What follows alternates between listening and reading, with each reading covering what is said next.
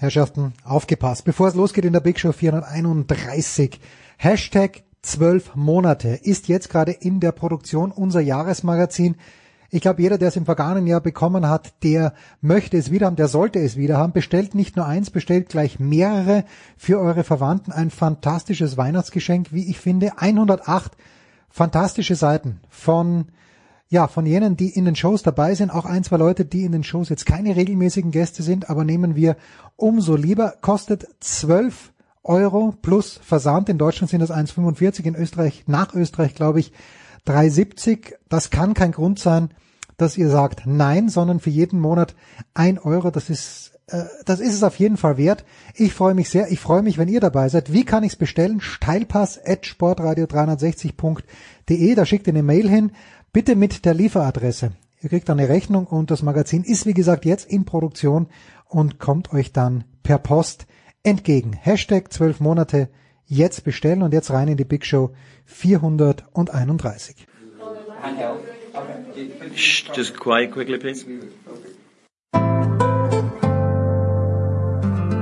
Das ist die Big Show, der zuverlässige Einfädler im Stangenwald der sonst so großartigen deutschsprachigen Sportpodcasts. Kritiklos gegenüber Leipzig, ignorant gegenüber dem Damenfußball und das alles in suboptimaler Tonqualität. Was helfen da schon namhafte Gäste?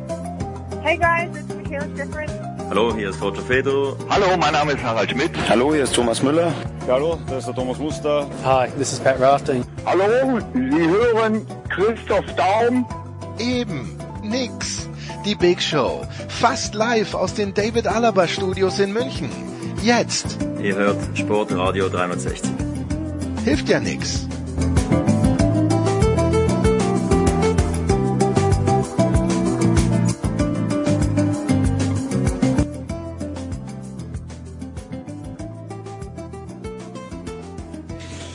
Herrschaften, das ist die Big Show 431 Sportradio 360.de. Wir legen gleich direkt los mit Fußball und tun dies zum einen mit dem fantastischen, großartigen, einzigartigen François Duchateau von der Funke Mediengruppe. Guten Morgen, lieber François. Guten Tag, Arme. Dann der Mann, der immer gut aufgelegt ist, denn er ist Anhänger des ersten FC Köln. Das ist Axel Baseball, äh, Axel Baseball, Axel Goldmann natürlich von Just Baseball, der vierte Offizielle. Guten Morgen, Axel. Ja, guten Morgen. Playball. Playball und äh, die mahnende Stimme. Letzte Woche hat irgendjemand auf Twitter geschrieben, solange Andreas Renner den Fußballteil bestreitet, ist der auch gut, so sinngemäß und so ist es auch. Guten Morgen, lieber Andreas. Ja, hallo. François, du hast gesagt, wir müssen unbedingt über die Champions League sprechen und also über den ersten FC Köln, weil du natürlich komplett drinnen steckst im Thema. Franz, was liegt dir auf der Seele?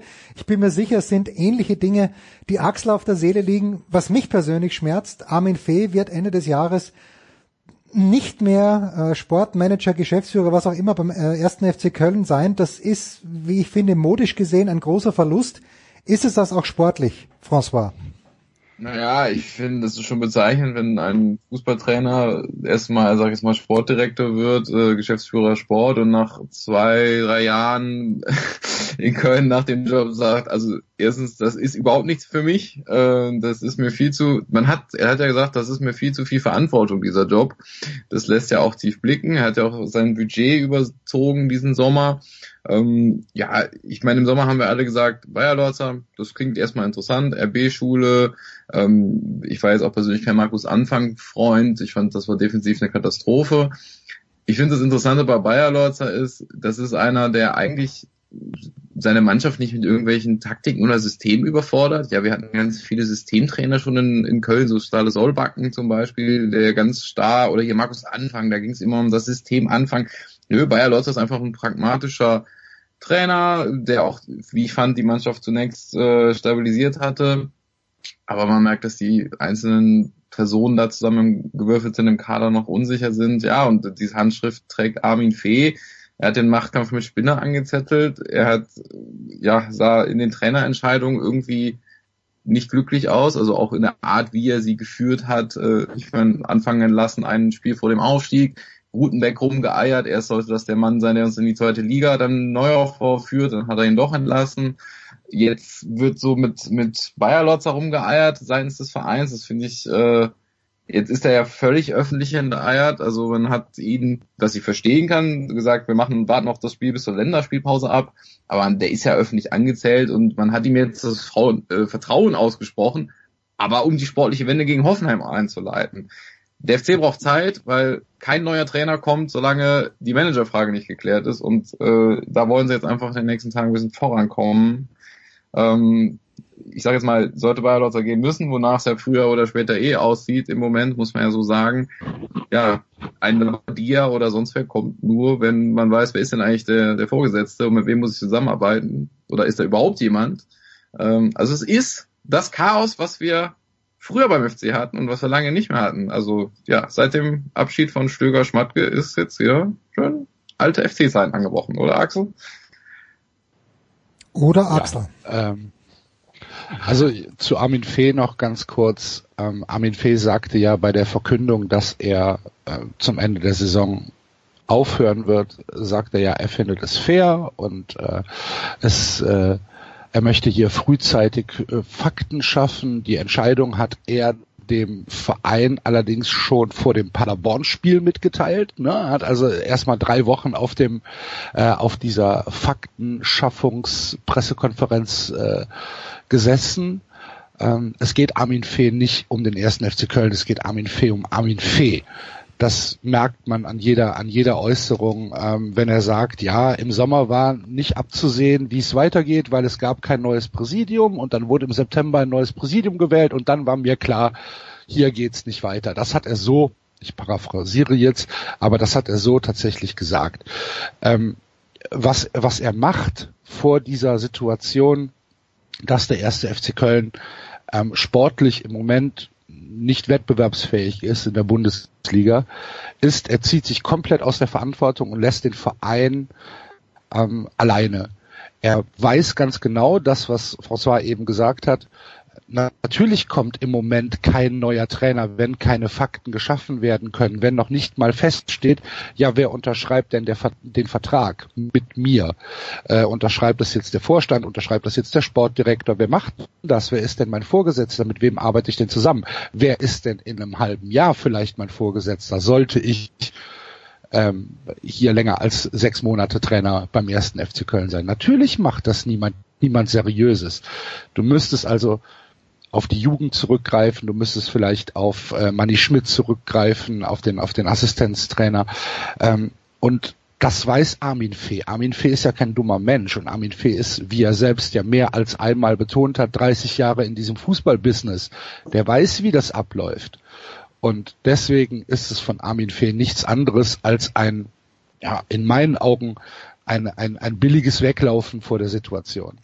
Jetzt Andreas Renner. Der, aber der, der Armin Fee schätzt seit Jahren Andreas. Oder habe ich da was Falsches mitbekommen?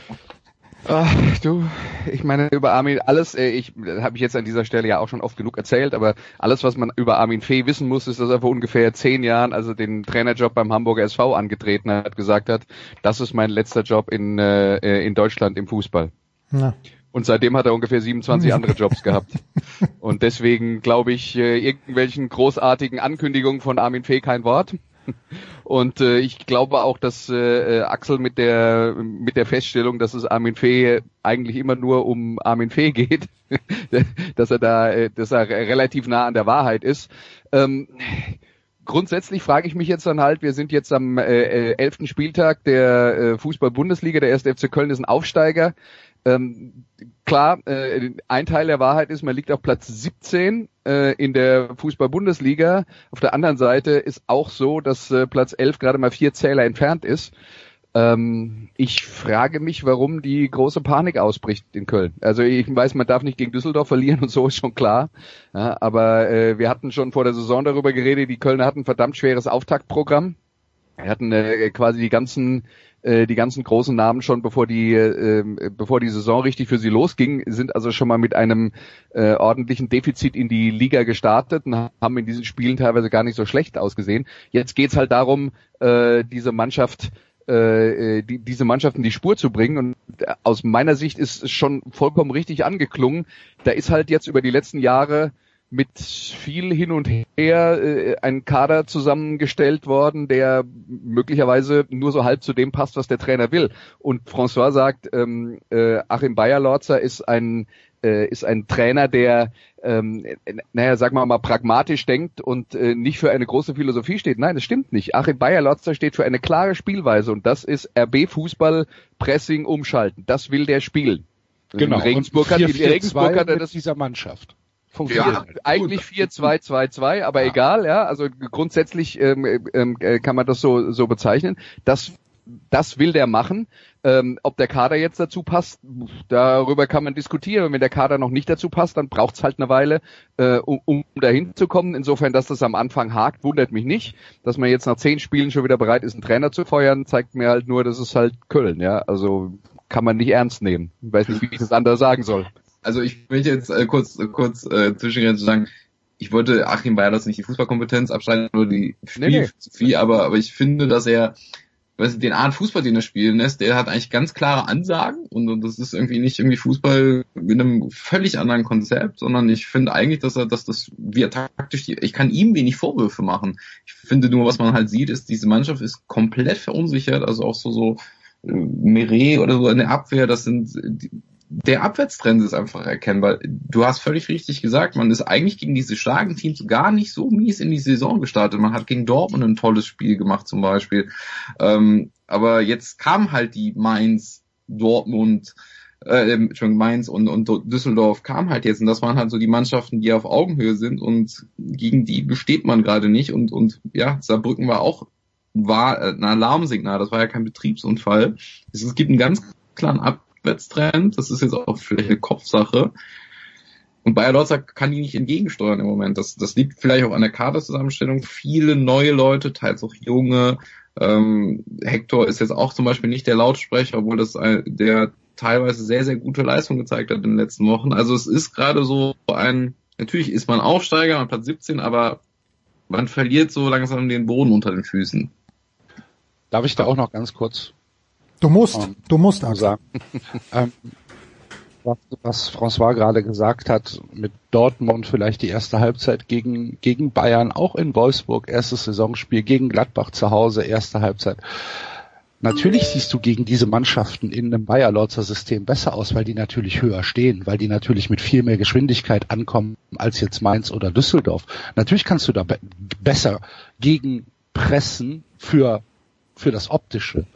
Bringt am Ende halt trotzdem nichts. Aber wenn dann die Mannschaft wie Mainz, wie Düsseldorf, wie Saarbrücken, wenn die selbst aus einem ähm, wie sagt man, wie sagt man so schon, aus einer massierten Abwehr kommen, wenn die, ähm, wenn die im Zentrum verdichten, dann siehst du, dass die Mannschaft limitiert ist. Und wenn, ähm, wenn, wenn Andreas sagt, eigentlich steht der Bayer Lorzer für eine RB-Philosophie, das hat er auch in Regensburg umgesetzt, dieses 4-4-2 oder 4-2-2-2, ähm, dann ist das Potenzial der Mannschaft dafür im Moment nicht da. Uns fehlt im Zentrum Geschwindigkeit, uns fehlt im Zentrum ähm, auch Außen Ballsicherheit. Ja, ähm, äh, außen haben wir ja jetzt ein bisschen Geschwindigkeit. Allerdings sind das natürlich Leute, also auf rechts jedenfalls, auf links noch nicht. Ähm, ähm, aber aber dann sind das sind das äh, Leute, die natürlich auch neu in die in die Liga gekommen sind, die sich vielleicht auch erstmal an die Spielweise gewöhnen müssen und die vielleicht auch ähm, erstmal dieses Tempo nicht gewöhnt sind mit Ehisibu zum Beispiel. Aber wenn, wenn jetzt gefragt wird, warum wird denn in Köln der Trainer in Frage gestellt? Warum ist das schon wieder so typisch Köln? Warum kann man das nicht ernst nehmen? Ich glaube, die Antwort ist da relativ simpel, weil wir von Bayer Lorzer im Moment keine Impulse für die Mannschaft sehen. Wir sehen, was in Saarbrücken passiert ist. Das darf nicht passieren gegen einen Viertligisten. Da kannst du ähm, ein Aufsteiger in die erste Liga sein. Du darfst nicht gegen einen Viertligisten auswärts im Pokal in der zweiten Runde, wo es für dich auch um Geld geht. Du brauchst die dritte Runde. Der FC braucht das Geld. Das Geld ist verplant. Ähm, darfst du dich nicht so präsentieren. Das funktioniert nicht. Ähm, wenn du dann gegen Düsseldorf spielst und egal ob du Pech mit dem mit dem Schiedsrichter hattest oder mit dem oder mit dem VAR, es spielt überhaupt keine Rolle. Letztlich hat Düsseldorf das Spiel verdient gewonnen, weil der erste FC Köln zwei Chancen kreiert hat in 90 Minuten, die dann von dem einzigen Stürmer, der vorne drin stand, der vier Gegenspieler gegen sich hatte. Die Düsseldorfer Innenverteidigung hatte nichts zu tun, außer Simon Terodde im Auge zu behalten, weil alles, was dahinter war, waren halt hängende Achter, Neuner Hybride, die da, die da rumge rumgegeistert sind. Ähm, es gab keinerlei Druck auf die Düsseldorfer Innenverteidigung und dann ver verlierst du das Spiel völlig verdient. Egal, ob da jetzt Pech dabei war. Und hier ist meines Erachtens der Trainer in der Schuld zu sagen, ich habe hier keinerlei Impulse gesetzt. Ich bringe, ich habe Bürger Verstrate auf der Bank und ich bringe Marco Höger, den langsamsten Bundesligaspieler seit 1971 bringe ich ins dachte, Zentrum. Das wäre Nuri Sahin, aber egal. Nee, nee, das ist, Ja, äh, das ist Louis Schaub, der übrigens, der übrigens auch in Köln spielt. läuft Kreise um. Und Das Problem ist doch auch, die haben die, das höhere Auftaktprogramm hat jeder völlig verstanden und die, an, die Leistung mal ansprechen. Aber dann haben sie gesagt, pass auf, jetzt geht die Saison los. genau, Jetzt kommt Mainz sie 4-0 nach gegen vorn. Berlin.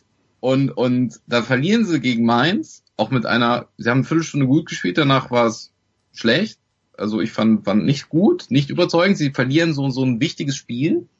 Und ich meine, weißt du, wir kennen alle diese Pokalsensation. Sowas kann tatsächlich irgendwann mal passieren, aber nicht nach diesem Mainz-Spiel. Nach diesem Mainz-Spiel hätte diese Mannschaft ein Signal senden müssen, äh, sei es in der Aufstellung, Einstellung und Ergebnis. Da musste man einfach so diesen Eindruck korrigieren, hey, das hat hier Hand und Fuß, woran wir arbeiten, vertraut uns.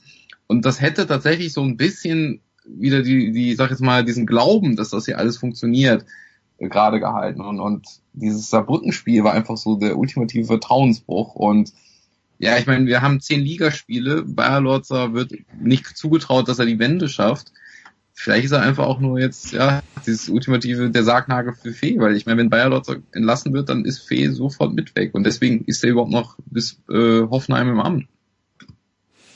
Andreas, verstehst du die Panik jetzt, die ausgebrochen ist? Nein. Nein, immer noch nein, nicht. Nein, nein, nein.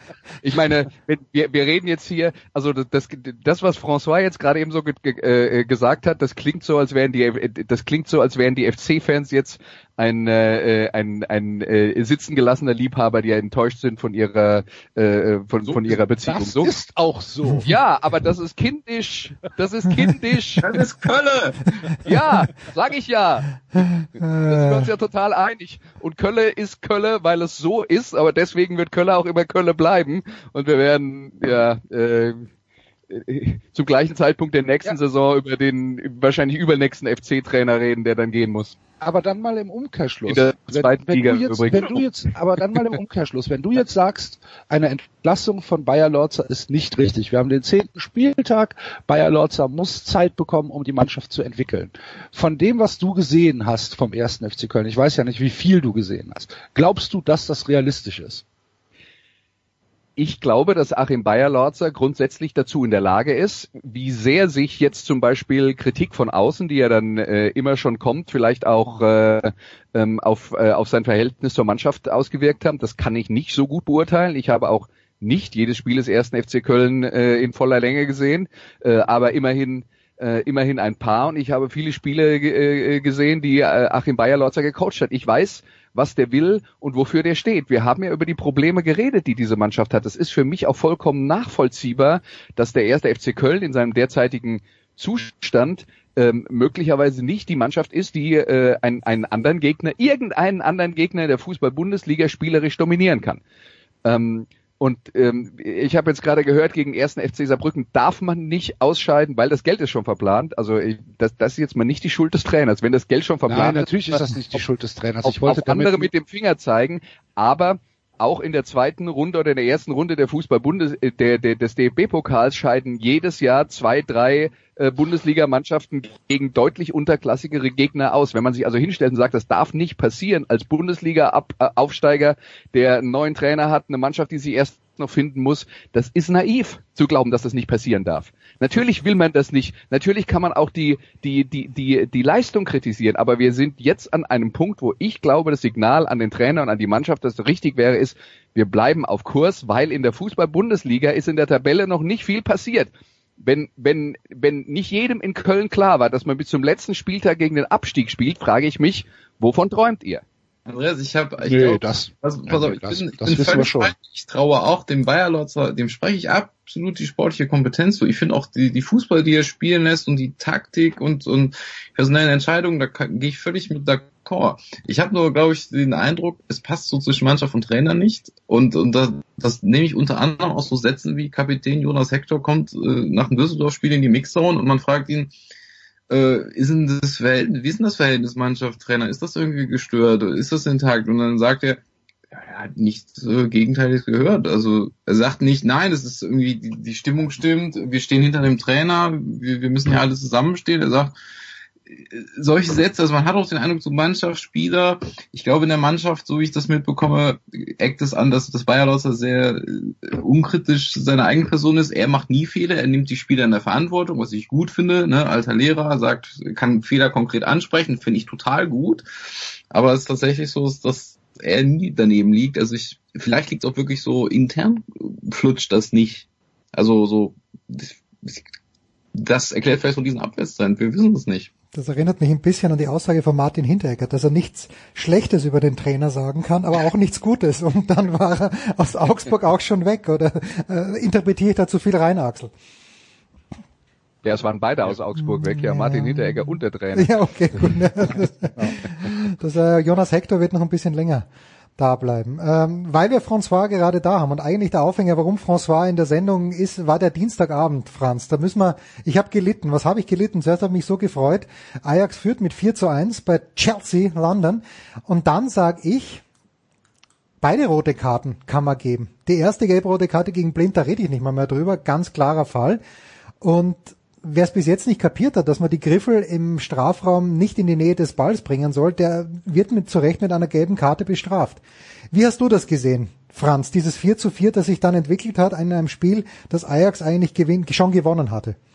Ja, das, also sag mal so, ich glaube, ich kann das besser verpacken als ihr alle, weil ich einfach es gewohnt bin in meinem Leben, dass holländischen Mannschaften so etwas passiert. In, ich meine, wir erinnern uns an Und das du bist Fan des 1. FC Köln? Ja, ich bin, äh, Leidensfähig? bin so eigentlich fast geboren und mit der harten Lebenswirklichkeit und Tragödie irgendwie konfrontiert. Deswegen, also, als ich das, diesen Spielverlauf gesehen habe, ich kenne dieses Gefühl. Also ich glaube, dass äh, der Jens hat mir fing an, mir WhatsApp zu schreiben. Äh, Ich glaube, diesen Zustand kann ich nicht mehr kommen, dass dass dass dass mich äh, das äh, so so so äh, fassungslos macht. Das ist einfach die Wahrheit. Nein, die Karte für Blind ist völlig zu Recht.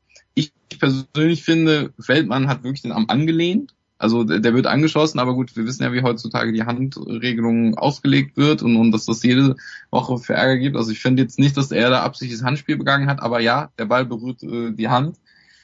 So, aber ich, es ist einfach, ich weiß nicht, ob es sowas schon mal gab. Also ähm, das ist natürlich hart. Du verlierst in in einem Moment zwei Spiele und kriegst noch einen Elfmeter gegen dich. Ich finde, das ist das ist schon eine sehr heftige äh, heftige Maßnahme war es und und ich in Holland hatte man so in der Presse danach auch den Eindruck so ja der Schiedsrichter war in vielen Entscheidungen, die 50-50 waren, hat er nicht zugunsten Ajax entschieden. Mhm. Ich will jetzt gar nicht diese Szene entscheiden, aber es ist natürlich hart.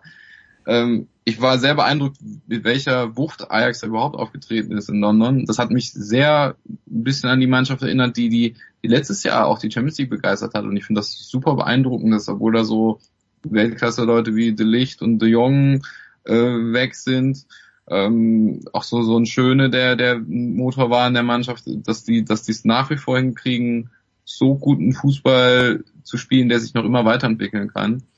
Ähm, es ist ein sehr sehr sehr krasses Spiel. Ich weiß nicht, Andreas wird da wahrscheinlich noch mehr ähm, zu den Entscheidungen sagen können oder ob, ob ihn das verwundert hat. Also ich habe ich hab nur eine Zusammenfassung von dem Spiel gesehen ähm, mit einer Zeitlupe von dem Handspiel. Das sind dann halt die Dinge. Äh, wir haben das Thema Handspiel äh, ausgiebig äh, diskutiert. Ähm, ich finde das große Problem und das ist auch das, was dann letzten Endes über den Videoschiedsrichter angehängt wird, dabei kann der gar nichts dafür, ist, dass die Handregel war früher für mich mal verständlich, inzwischen ist sie für mich ähm, nur noch halb verständlich und auch nicht nachvollziehbar in vielen Bereichen.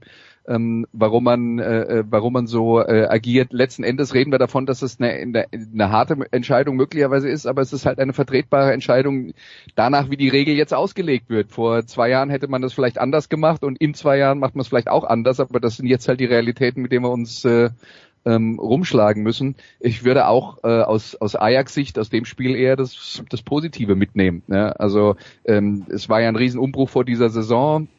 Wir hatten, wir hatten erwartet, dass der äh, Kader auseinanderfällt. Das ist ja jetzt zum großen Teil auch geschehen und dass der Trainer trotzdem in der Lage ist, äh, weiter attraktiven und, und äh, ähm, erfolgreichen Fußball zu spielen. Das ist ja nur wirklich aller Ehren wert. Ja, nicht umsonst hat er sich jetzt auch für Bayern theoretisch beworben, aber er geht nicht in der Saison. Ich muss sagen, ich muss nochmal Marc Overmaß ein großes Kompliment aussprechen, der wirklich die Mannschaft mit Geld zugeschissen hat. Und die sind jetzt vor allen Dingen so ein Mann wie Ziyech, der hat lukrativen Angeboten aus dem Spanien und so abgesagt, weil er sagte, hier in Ajax bin ich doch inzwischen jetzt konkurrenzfähig. Ähm, und, und finanziell passt es da auch. Also der, der hat auch Tagliafico den hat er einfach so ganz vielen Spielern eine Gehaltserhöhung gegeben und, und die sind alle happy, die sind motiviert. Einige dürfen jedes Jahr gehen, aber halt nicht alle. Das ist eine ganz tolle ja, Marschroute, die aufgeht in Amsterdam und, und anhand solcher Spieler wie, wie, wie Ziyech und Tadic können auch neue Talente sich so langsam ein bisschen in Ruhe entwickeln und werden halt nicht irgendwie sofort gefordert wieder diese Champions League Saison. Also es ist, bin sehr beeindruckt, dass Ajax überhaupt in, in, in London so auftreten kann. Und ja, ein tolles, tolles, tolles Fußballspiel. Bin auch völlig bei Andreas, da kann man nicht meckern bei den Entscheidungen. Es ist dann eine Leistung, diesen, das 4 zu 4 über die Bühne zu halten. Du kannst auch nicht meckern, weil der Chelsea-Tormann, wie der Österreicher sagt, sich auch bei zwei Situationen mindestens angeschüttet hat.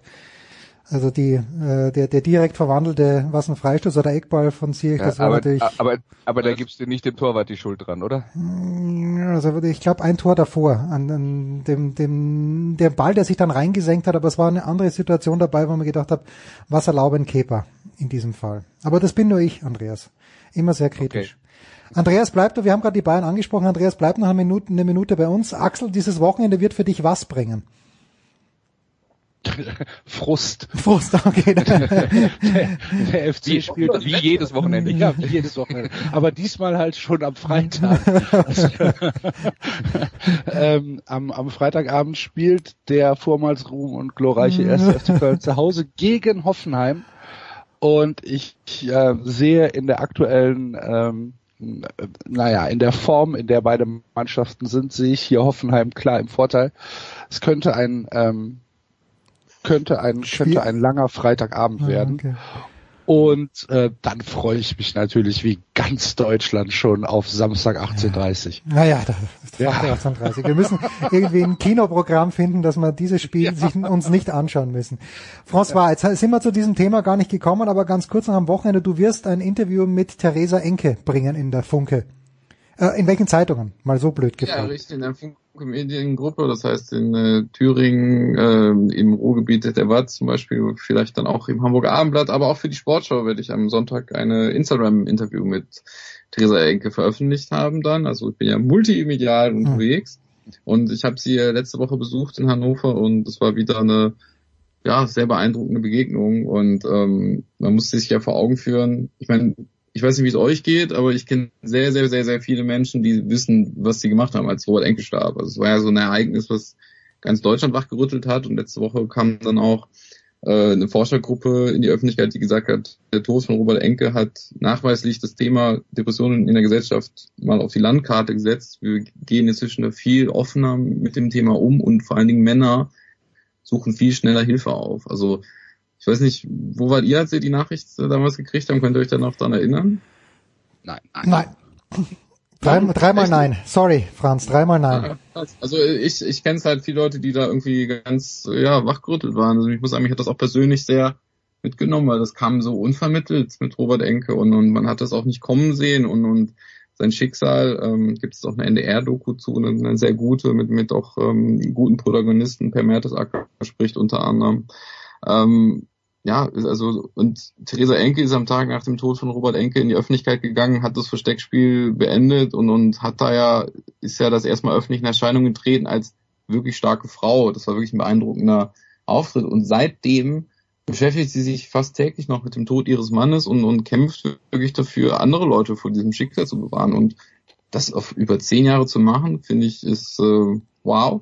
Es ist stark, weil ich finde, Trauerbewältigung ist, ist ich kenne es auch aus eigener Erfahrung, es ist ein wichtiges Thema, ja. aber man kann, man kann es nicht natürlich ständig machen. Sie hat eine sehr produktive Energie umgewandelt, aber das zehn Jahre zu machen, äh, sich äh, in, mit der Robert-Enke-Stiftung da, ja, Depressionen zu enttabuisieren, ähm, Forschung zu unterstützen, Profisportler äh, besser zu unterstützen im Hintergrund, Netzwerk aufzubauen für, für die Bevölkerung, Apps zu entwickeln. Ähm, wow, und jetzt haben sie ein neues Projekt, das muss ich mal kurz erwähnen. Ähm, sie haben eine Virtual Reality Brille entwickelt, ähm, mit der man sich mal in die Lage eines Depressiven versetzen kann. Sie haben mir auch diese Brille aufgesetzt und da kriegt man eine Adidas Weste, Bleiweste mit 10 Kilo mhm. umgeschnallt. Und man kann dann auswählen, ob man sich so ein bisschen in der Fußballerszene hineinversetzen möchte, in der Kabine wie Robert Enke damals oder äh, ja als ganz normal Bürger zu Hause, wie fühlt sich das an, in Depressionen zu leiden und man ist schon froh, wenn man die Brille danach irgendwie nach zehn Minuten abnimmt. Und das ist so ein Ansatz, mal der Welt zu zeigen, hey, eine Depression, das ist keine Befindlichkeit, das ist wirklich eine Krankheit und, und ähm, ja, ich finde es sehr beeindruckend und ich finde es teilweise schon sehr krass, wie, wie intensiv sie sich da in dieses Thema nach wie vor engagiert. Also Chapeau.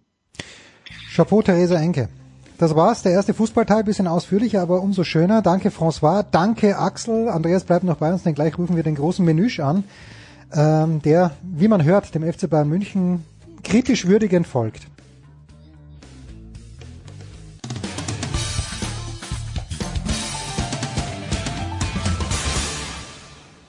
Hallo, hier ist Jutta Kleinschmidt und ihr hört Sportradio 360.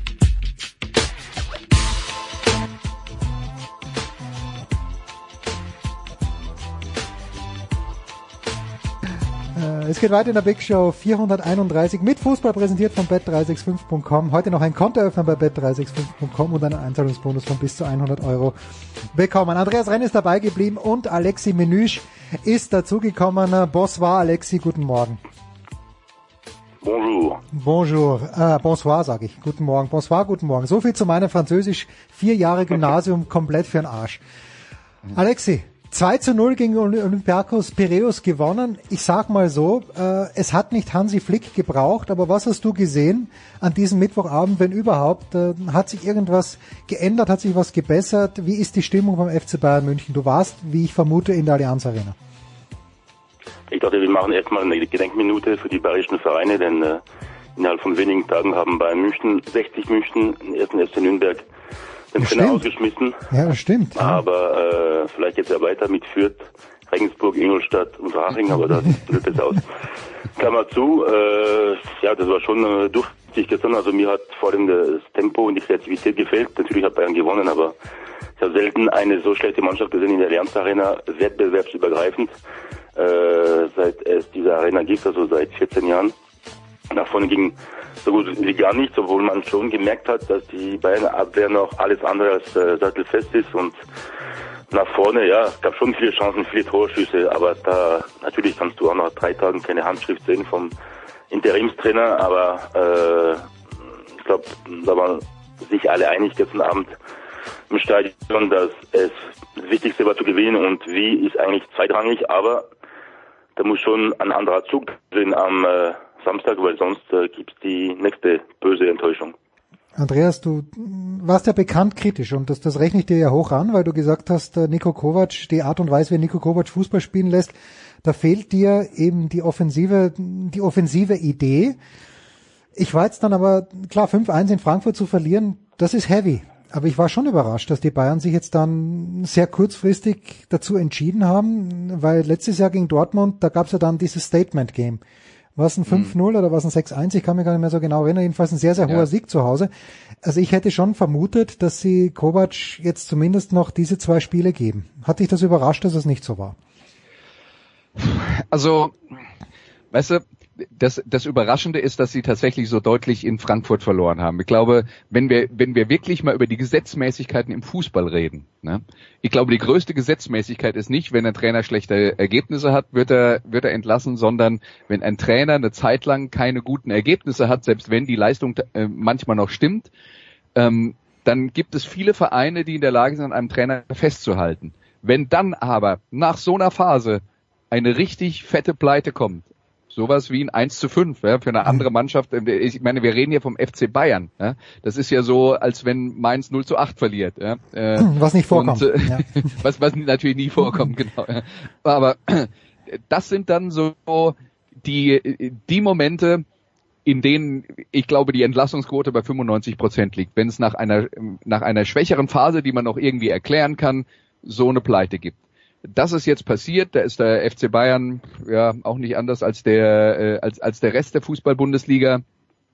Und man muss ja ehrlicherweise sagen, dass, ähm, dass die Unzufriedenheit mit der Spielweise des FC Bayern ja äh, selbst in der in der Phase in der letzten Saison, als die Ergebnisse wieder gestimmt haben und in der Rückrunde, die Unzufriedenheit war ja eigentlich immer da. Da gab es natürlich diesen diesen Kantersieg gegen Borussia Dortmund, aber wenn man sich an andere Highlights, Highlight-Spiele aus der aus der Trainerzeit von Nico Kovac versucht zu erinnern, da fällt einem glaube ich auch nicht so arg viel ein weil diese Tendenz eben äh, ähm, immer stärker geworden ist, immer klarer geworden ist, dass, dass diese Mannschaft komplett offensiv auf den äh, individuellen Qualitäten ihrer ähm, äh, ihrer Akteure basiert. Und dass da halt der der große Plan dahinter zumindest für für niemand von außen irgendwie ersichtlich ist und was jetzt die Geschichte mit Hansi Flick und Piraeus angeht ähm, in, innerhalb von drei Tagen da werden die wenn überhaupt einmal trainiert haben wahrscheinlich äh, in, in in der Zwischenzeit also dass dass da jetzt Naja, noch nichts Großartiges äh, passieren kann,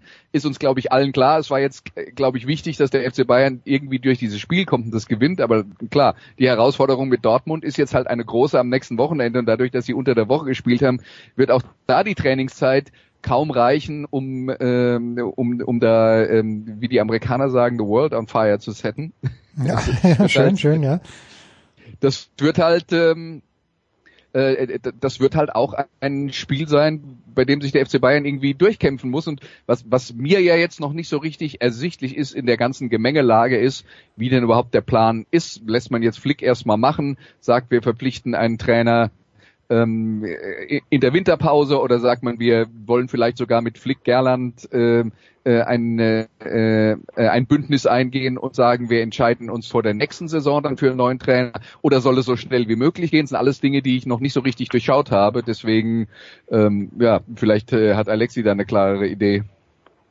Also ich würde auf jeden Fall diese diese Variante mit Flick, Gerland und Klose äh, ausschließen äh, bis Weihnachten oder bis zur Saisonende. Also glaube, nach Dortmund muss ein anderer her, weil Hansi Flick hat gar keine Erfahrung, einer Spitzenmannschaft zu trainieren und das ist in dieser jetzigen Konstellation einfach zu, zu risikoreich und äh, es deutet sich schon an, dass man da jemanden gefunden hat, der aus dem Weltmeisterland kommt und ähm, Komm, komm, Alexis, sag einfach, wie es ist. Ist es jener, über den ähm, Uli Hoeneß mal gesagt hat vor Jahren, netter Kerl gewinnt aber nichts? Das war natürlich Mourinho. Den- er Das, war, das Mourinho, der das gesagt hat. Achso, das war Moreno, der das gesagt hat. Ich Ja, dachte ja. Uli Hoeneß, weil ich dachte, Nee, das wäre. Uli Hoeneß gewesen. Okay, also Arsene Wenger, was glaubst du wirklich, dass die Bayern und die andere Frage ist ja gleich, Alexi, glaubst du, dass Arsene Wenger das macht, wenn man ihm sagt, bis Saisonende? Der will doch gleich einen Dreijahresvertrag wahrscheinlich. Ja, das, das, genau, das ist, äh, was mich ein bisschen äh, stört bei der Geschichte, dass es schwer vorstell vorstellbar ist, dass er nur einen acht Monaten Vertrag äh, akzeptiert. Ich glaube, er würde schon akzeptieren, wenn es bis 2021 geht, aber nur für eine Zwischenlösung sein. Das äh, ist nicht äh, Wenger-like, wenn ich mich so ausdrücken darf. Und außerdem könnte er, äh, weil er ja die ganze Macht hatte beim FC Arsenal, war zuständig für einige Bereiche und da hätte er schon einen gewissen Hasan Salihamidzic in den Beinen jeden Tag. Ob er damit klar kommen würde, das war ich auch zu bezweifeln. Aber ich sehe momentan keinen anderen Kandidaten, nachdem äh, drei schon für die kurzfristige Lösung abgesagt haben und so viele gibt es ja auf dem Markt nicht. Äh, Wenger ist jetzt seit eineinhalb Jahren äh, macht er Pause, er ist wieder ausgeruht und diese Herausforderung, die die treibt ihn schon an und er ist, glaube ich, schon sehr, sehr daran interessiert, ja. Ich habe Arsenal ja früher, als Arsene Wenger in der frühen Phase dort Coach war, ich habe denen gerne zugeschaut, Andreas, ich ahne, du auch. Äh, Hat denn Arsene Wenger äh, deiner Ansicht nach ein Konzept, wenn wir vorhin schon über Achim Bayerlotze gesprochen haben, dann okay, ähm, Pep Guardiola hat eine Idee vom Spiel. Hat denn Arsene Wenger aus deiner Sicht eine Offensividee, die dem FC Bayern helfen kann? ich versuche das jetzt, äh, versuche jetzt erstmal ähm, den Rahmen zu erklären, bevor ich äh, in, ins Detail gehe, ja, damit ich dann nicht falsch verstanden werde. Aus meiner Sicht ist Arsene Wenger einer der größten Fußballtrainer der letzten 30 Jahre. Mhm. Arsene Wenger hat im englischen Fußball eine Revolution ähm, äh, ähm, eingeläutet mit mit Dingen, die in den 90er Jahren im englischen Fußball komplett äh, ungewohnt waren. Da geht es sowohl um fußballerische Elemente als auch um äh, Fitness, Ernährung und so weiter und so fort. Der hat, hat da wirklich Maßstäbe gesetzt und hat den FC Arsenal auf ein sehr hohes Niveau geholt, das er sehr lange gehalten hat. Jetzt kommt das Aber. Und das Aber ist, dass der FC Arsenal in den letzten fünf, sechs, sieben Jahren eben genau das nicht mehr hatte, worüber wir jetzt geredet haben. Die Art und Weise, wie Arsene Wenger Fußball gespielt hat, die war nicht mehr zeitgemäß. Und das Problem dabei ist, dass die Spieler sich tatsächlich auch in der Öffentlichkeit beklagt haben, dass es genau das, worüber wir jetzt geredet haben, kein greifendes Offensivkonzept mehr gibt, dass das alles nicht mehr zusammenpasst, dass Arsene Wenger klare Vorstellungen davon hatte, wie er spielen wollte, aber das waren halt die klaren Vorstellungen von vor zehn Jahren und dass Arsene Wenger fußballerisch von der Realität der letzten zehn Jahre halt überholt wurde. Und äh, Rafa Honigstein, unser ähm, äh, Friend of the Podcast, hat ja. zu dem Thema äh, auch äh, äh, auch schon diverse äh, Dinge geschrieben und hat auch tatsächlich mit Arsenal-Spielern äh, mit mit Arsenal-Spielern über dieses Thema geredet. Das ist meine Befürchtung dabei. Und ich, wie gesagt, ich bin eigentlich ein großer Verehrer von Arsene Wenger. Ich sage aber auch, bei Arsenal ist er ein paar Jahre zu lang geblieben. Und ich sage, wenn er sich in den letzten anderthalb Jahren nicht intensiv damit befasst hat, seine, Fuß, seine Fußballphilosophie auf den neuesten Stand zu bringen, dann fürchte ich, wird das ein Desaster. Alexi, jetzt bist du, jetzt, jetzt musst du bremsen. Ja. er, er, ist Experte bei Bein Sport und hat die Champions League Spiele analysiert und äh, also ver verfolgt schon die Entwicklung des äh, Spitzenfußballs und da zum Beispiel hat er ja erzählt am Detail, wie unglaublich langsam das Spiel vom FC Barcelona geworden ist äh, nach vorne. Ich meine, Barca hat jetzt von vier äh, Champions League Spielen äh, zweimal äh, zu Null gespielt, beziehungsweise vorne kein Tor erzielt, das ist schon selten. Und die sind noch weit äh, nicht durch, die äh, Katalanen. Und das hat er wirklich mit, mit viel äh, Geschmack und viel äh, äh Fingerspitzengefühl analysiert. Deswegen habe ich die Hoffnung, wenn er wirklich nach München kommt, dass er durch diese äh, gut 16-monatige Pause äh, äh, da vielleicht sich ein bisschen auch in Frage gestellt hat, warum es in den letzten drei, vier, fünf Jahren beim FC Arsenal überhaupt nicht mehr geklappt hat. Man ist ja unter anderem beim FC Bayern in der Champions League komplett unter die Räder gekommen, äh, hat man keinen Fuß mehr gefasst. Da ist man auch gegen Monaco im Achtelfinale ausgeschieden und also man hatte doch noch einen, einen Weltklassenkader, aber daraus hat er viel zu wenig gemacht. Vielleicht war er auch ausgenutzt nach so vielen Jahren ähm, an der Macht beim FC Arsenal und er, hätte schon vielleicht früher eine eine neue Herausforderung gebraucht. Er stand ja auch kurz vor dem Wechsel vor einem Jahr zum AC Mailand. Da hat sich auch äh, zerschlagen. Sein Name wurde auch immer wieder genannt bei diversen Top-Vereinen. Aber vielleicht ist er jetzt wirklich bereit und kann sich taktisch auch wieder anpassen. Äh, wie gesagt, was Jupp Heynckes geschafft hat. Mhm. Ob es äh, Wenger schaffen kann, ist fraglich, weil er sich in München gar nicht auskennt. Er hat äh, hier, war zwar hier im Gespräch mehrfach in der Vergangenheit, aber äh, hat hier noch nie gearbeitet. Überhaupt in Deutschland. Ja, äh, auf der anderen Seite muss man jetzt natürlich sagen, dass er als Elsässer äh, die, die deutsche Sprache natürlich perfekt beherrscht. Das heißt, das ist schon mal ein Riesenvorteil. Und ich glaube, äh, Arsene Wenger ist auch einer, der sich im deutschen Fußball gut auskennt. Hat man ja über die letzten Jahre auch gesehen, dass Arsenal, äh, ist, das Klischee war ja immer, der holt, der holt nur die, nur gute Franzosen. In den letzten Jahren hat er auch viele gute Deutsche geholt. Ist, ich bin mir also relativ sicher, dass er, ähm, äh, dass er da einen guten Überblick hat. Ähm, ich, ich kann nur dem, was Alexi gesagt hat, zustimmen und, und nochmal betonen, also ich würde es ihm wirklich wünschen, dass, dass äh, wenn er tatsächlich zum, zum FC Bayern kommt, dass er das, äh, dass er das hinkriegt. Ähm, die letzten Jahre bei Arsenal machen einen halt aber leider skeptisch.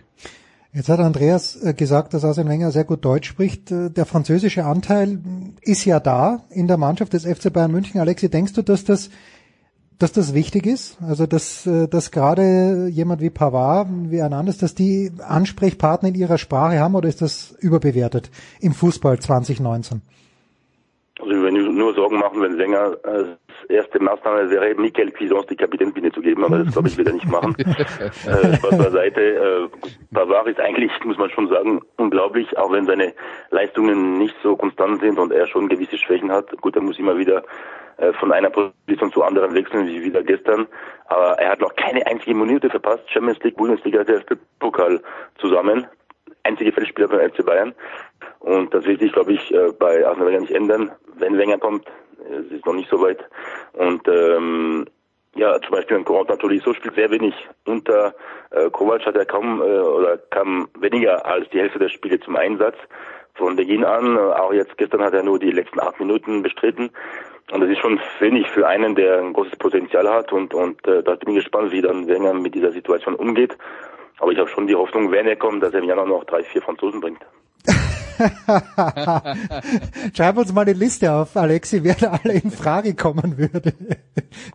ah. Hätte ich auch vielleicht keine Zeit mehr für das, ist, das, ist, das ist Alexis Traum, der FC Bayern endlich komplett in Französischer Hand. ja, genau. Das ja, nicht komplett. Ein paar bayerische Akzente brauchen wir schon noch. Du genau. meinst, Thomas Müller und Manuel Neuer dürfen bleiben. Genau, und, und bitte Manuel den... Neuer ist kein Bayer. Äh, das stimmt, ja, aber da, da, da ist ja der Alaba noch mehr Bayer als der Neuer. So, so gesehen. Ein Wort noch, Alexi, ähm, du hast ja für unser Jahresmagazin äh, einen, wie ich finde, sehr, sehr launigen und wirklich sehr netten Artikel geschrieben über Thomas äh, Tuchel. Wie geht's denn Thomas Tuchel jetzt? Äh, gestern habe ich bei Sky mitbekommen, dass Neymar eigentlich äh, spielen hätte dürfen, aber sich natürlich wieder mal nicht ganz fit war. Jetzt haben sie, glaube ich, in Dijon verloren am vergangenen Wochenende. Ähm, ganz, ganz überblicksmäßig, wie läuft's im Moment gerade bei PSG? Ja, nicht so gut, muss man schon sagen. Natürlich, die Ergebnisse, die stimmen. Paris vier Spiele, vier Siege, alle zu null in der Champions League. Das ist äh, einzigartig. Und äh, in, der, in der Meisterschaft liegt man auf dem ersten Platz mit einem äh, komfortablen Vorsprung. Aber drei Niederlagen nach zwölf Spieltagen, das ist äh, Negativbilanz äh, Rekord seit neun Jahren. Hm. Äh, mit diesem Kader, das ist viel zu äh, viel, vor allem äh, äh, Niederlagen gegen Mannschaften, die nicht um die europäischen Plätze kämpfen, mit Rennes und äh, jetzt Dijon, der letzte war vor diesem Spieltag. Und äh, man hat Paris sehr, sehr überzeugend gesehen gegen Real Madrid am ersten Spieltag oder beim Hinspiel in Brügge vor zwei Wochen, aber gestern hätte eigentlich Brügge gewinnen müssen, wenn man sich mhm. das Spiel nochmal anschaut. Da war wenig los bei PSG und da fragt man sich schon, also in Frankreich wird Tuchel schon kritisiert, warum er Marquinhos, eigentlich gelernter Innenverteidiger, im Mittelfeld agierte, wo er gestern komplett neben der Spur war. Äh, ähm, Gay, der als Sechser geholt wurde, ist eher ein Achter, also das gleiche Problem wie bei den Bayern in Paris gibt es auch kein, kein typischer Sechser. Und ähm, was ich dann, wenn er immer zurückkommt, er wird in der Länderspielpause sein Comeback feiern. Und dann, wenn bis dahin nichts mehr dazwischen äh, passiert, dann hast du die fünf Monster vorne, die Maria, Neymar, Mbappé, Cavani und Icardi. Mhm. Die können nicht alle fünf spielen. Und äh, das wird vielleicht die größte Herausforderung für Thomas Tuchel sein, aber man muss trotzdem schauen, dass seine Mannschaft in der Liga und das Programm bis Weihnachten ist noch relativ hart gegen Saint-Etienne, Monaco, äh, unter anderem Lille äh, demnächst zu Hause. Und da muss keine, müssen keine Punkte mehr verschenkt werden, sonst wird es wirklich für ihn eng, auch wenn für die Verantwortlichen das Wichtigste bleibt, ist und bleibt die Champions League. Und es ist ganz einfach, damit Thomas Tuchel in Paris bleibt in der kommenden Saison, muss er das Halbfinale erreichen. Ein anderes Ergebnis und würde bedeuten, dass er definitiv nicht mehr Trainer ist äh, in der kommenden Spielzeit. Ja, Sturm Graz sucht jeden Trainer. Tuchel nehmen wir gerne. Ähm, dieser eine, eine Sache noch dazu, die mich ein kleines bisschen, Andreas, äh, vielleicht kannst du mich einbremsen. Es regt mich nicht auf, aber ich finde es manchmal ein bisschen zum, zum, zum Stirnrunzeln. Es heißt immer, und Alexis sagt es ja auch gerade, dieser Kader ist enorm, den Paris Saint-Germain hat, aber wenn ich dann schaue, wer spiele, mit anderen Worten, wer gerade verfügbar und nicht verletzt ist, das haut mich wiederum nicht um, wenn man sich so die Aufstellungen der letzten Wochen ab und zu mal ein bisschen anschaut. Ich habe nicht jedes Spiel gesehen, aber ja, natürlich stehen diese Spieler unter Vertrag, aber die spielen halt nie, weil sie dauernd verletzt sind. Also muss, muss man da die Ansprüche ein kleines bisschen senken. Ja, also ich, ich ja. was, was, was ich denke, wenn ich mir den, ähm, äh, den Kader von PSG anschaue, das ist eher dann, dass ich denke, die sind auf manchen Positionen extrem gut besetzt. Alexi hätte jetzt gerade gesagt, vorne sind fünf, die können aber nicht alle spielen. Äh, ich, ich glaube, das ist so ein bisschen auch das Resultat davon, dass man äh, die größten Offensivnamen zusammengekauft hat, die man äh, äh kriegen konnte und der Rest wird schon irgendwie so passen. Mhm. Und ähm, da sind sie, glaube ich, äh, inzwischen tatsächlich ein bisschen äh, wackelig. Also ich glaube, glaube, dass äh, wirklich die Balance in der Mannschaft nicht stimmt, beziehungsweise streng genommen würde ich sagen, die Balance in dieser Mannschaft hat, ähm, soweit ich das beurteilen kann, ähm, schon seit Ewigkeiten nicht gestimmt. Und das sind die Dinge, die also auch schon zu den äh, Ibrahimovic-Zeiten war das eine Mannschaft, die ähm, die natürlich enormes spielerisches Potenzial hat, aber die ähm, quasi nur eine halbe Mannschaft sind, weil weil zu viele Superstars dabei sind, die vor allen Dingen auch in der Liga, das war immer mein Eindruck, wenn ich die da gesehen habe, äh, alle vorne stehen geblieben sind, gesagt haben, na auf dem Niveau reicht's, wenn wir hier stehen bleiben ähm, und äh, die dann auch dementsprechend in der Champions League, wenn die Herausforderungen halt richtig groß wurden, äh, dann auch regelmäßig ausgeschieden sind. Und das große Ziel, ähm, also das ist ja so ein bisschen das, das, das Problem dieser Mannschaften. Das gilt ja nicht nur für PSG, das gilt ja auch für den FC Bayern in den letzten Jahren und diverse andere Mannschaften, die ihre Ligen so dominieren, vielleicht Juventus Turin, dass man auf der einen Seite ähm, die, den heraus, bei den Herausforderungen in der eigenen Liga häufig unterfordert ist, auf der anderen Seite ähm, bei den äh, dadurch nicht richtig vorbereitet ist auf die wirklich großen Herausforderungen in der Champions League ab dem Viertelfinale. Und ähm, ja, ich bin mir nicht sicher, ob sie da jetzt besser aufgestellt sind als in der Vergangenheit. Alexa, dann gebührt dir das Schlusswort. Das hört sich für mich an wie PSG in der französischen Handballliga, wobei da haben sie mit Montpellier jemanden, der mit ihnen mitspielen kann. Richtig, ja. Das ist vergleichbar, das ist auch das gleiche Projekt äh, von den Katari, der, der aufgebaut wurde. Und äh, ne, aber nur ein Wort zum, zum, zum Fußballverein. Also das ist schon der beste Kader, den Paris hier hatte. Also es gibt eigentlich keine, keine Schwachstellen mehr, außer vielleicht auf die Außenverteidiger. Äh, Position schön groß an deinem Hund. Wer ist er nochmal? Jules. Jules äh, liegt jetzt hier äh, und möchte, braucht Liebeseinheiten, aber die kann ich ihr auch äh, gleichzeitig geben, während du äh, Thomas Tuchel lobst. Ja, und äh, ich mache mir nur ein bisschen Sorgen die Deutschen, weil Draxler äh, war jetzt lange verletzt, äh, gut zwei kurze äh, Einwechslungen zuletzt gegen Dijon gestern auch noch und bin gespannt, ob Joachim Löw ihn äh, beruft jetzt äh, morgen.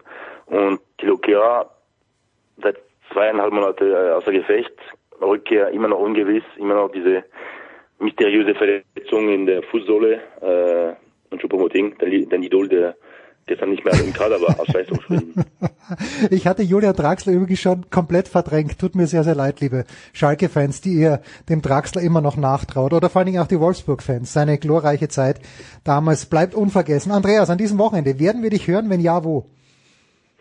Ihr werdet mich nicht hören. Ich bin äh, im Europapark Rust beim Rolling Stone Festival. Ja, vielleicht hören wir dich also dort doch, wenn man nahe an Fre dir steht. Fre Freitag, Samstag, wenn ich sehr laut mitsinge, hört man mich vielleicht irgendwo. Okay. Ja. Alexi, werden wir dich bei der Zone hören? Sonntagabend ja beim Olympico Marseille gegen Lyon. Mal sehen, wer, wer von den beiden am ernsten äh, Paris ein bisschen äh, gefährlich werden könnte. Ja. Leider ohne Weltstar Memphis Depay, der sich gegen Benfica am Dienstag verletzt. Also könnte sein, dass Marseille sich äh, auf dem Podium etabliert. Für die Liga gar keine schlechte Nachricht, weil auch wenn diese Mannschaft nicht so top besetzt ist, bleibt jetzt ein, ein großer Name und sehr populärer Verein, der populärste in Frankreich und 60.000 Fans sind äh, zu erwarten Sonntagabend. Das ist schon in Frankreich eine Seltenheit. Deswegen mhm. sind wir gespannt auf dem erneuten Olympico. 60.000 Fans. Und Alexi Menüsch auf der Sonne. Danke Andreas, danke Alexi. Kurze Pause, dann geht's ja weiter in der Big Show 431.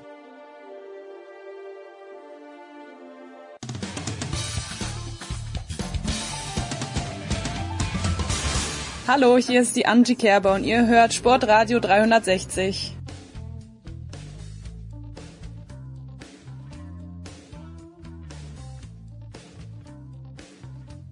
So, es geht weiter in der Big Show 431 mit einem Mann, der den Osten bereist hat. Wobei, äh, das darf man gar nicht sagen, weil das Berlin Olympiastadion, äh, liegt das im Osten, Kaiser? Sebastian Kaiser von der Bildzeitung, Sportfrei, Kamerad. Sportfrei. Es liegt im Osten geografisch gesehen, wenn man das gesamte äh, Deutschland sieht. Ja, das schon. Das, das, das, so, so, so weit war ich auch schon, ja. Liegt es natürlich im Westen. Ja, so weit war ich auch schon, wenn man das ganze Deutschland sieht. Und selbstverständlich die Hertha, äh, stolzes Mitglied der Bundesliga schon lang vor 1989. Aber Sebastian, das weiß man und du machst ja auch keinen Hehl daraus. Äh, du bist Mitglied sogar bei Dynamo Dresden. Du warst bei diesem jetzt schon legendären Pokalspiel im Stadion. Beschreib mal kurz deine Gefühlsgemengelage. 3 zu 3 dann im Elfmeterschießen ausgeschieden. Bist du da rausgegangen und gesagt, nee, scheiße, oder bist du rausgegangen, eigentlich schon eine geile Geschichte gewesen? Naja, ähm, ich bin ja mehr äh, Pragmatiker, als äh, dass ich Fan bin und ähm, demzufolge ist für mich Fußball ein Ergebnissport und ähm, gerade aufgrund dessen, was so im Umfeld passiert ist mit dem ganzen Pyro-Scheiß, der da gezündet wurde und so weiter, äh, hatte ich mir insgeheim schon ausgemalt, dass man ja die Strafe durch das Erreichen der nächsten Runde schon mehr als wieder rein hat. Ja. Und insofern bin ich schon rausgegangen, habe gesagt, scheiße, jetzt müssen sie doch wieder die Reserven anpacken und die Strafen zu zahlen. Aber äh, natürlich war es das beste Spiel von Dynamo Dresden in dieser Saison mit Abstand. Ich glaube sogar das Beste in den letzten, boah, also seit dem 5 zu 0 gegen den VfB Stuttgart irgendwann vor, vor anderthalb, zwei Jahren. Ähm, also ich glaube, da hat Dresden gezeigt, was eigentlich in der Mannschaft stecken kann. Aber wie gesagt, in Stuttgart dann ein paar Tage später, da war wieder alles vergessen und ähm, die Mannschaft ist in den alten Trott zurückgefallen. Das war schade, aber wie gesagt, das Erlebnis in an sich 70.000 im Olympiastadion beim Spiel gegen den Zweitligisten, ähm, das war natürlich schon ein Riesending, vor allem, weil ich das, und das wird den meisten so gegangen sein, die da waren, das noch nie erlebt habe, dass eine Auswärtsmannschaft 35.000 Fans mitbringt. Und ähm, beim DFB-Pokalfinale hatten das ja auch nicht, weil da nur 20.000 Tickets pro Mannschaft vergeben werden. Der Rest geht ja an die sogenannten VIPs und ähm, das ist hier natürlich äh, anders gewesen und ähm, da war wirklich die Hälfte schwarz-gelb, die Hälfte blau-weiß und das war rein optisch natürlich ähm, bei einem Flutlichtspiel schon ein richtig geiles Ding, muss man sagen. Ja, aber ist es nicht so, wir haben das ja auch gesehen bei Bochum gegen Bayern, wobei die Bochumer haben jetzt zumindest äh, zu Hause gegen Nürnberg gewonnen, aber ich verstehe natürlich völlig, warum Dresden äh, auch unter diesen Umständen, also warum Dynamo dort das beste Spiel zeigt, weil A, sie haben ja wirklich, äh, Achtung Klischee, überhaupt nichts zu verlieren und ähm, die Hertha ist ja auch nicht, auch nicht so, dass jemand aus dem Stadion spielen kann.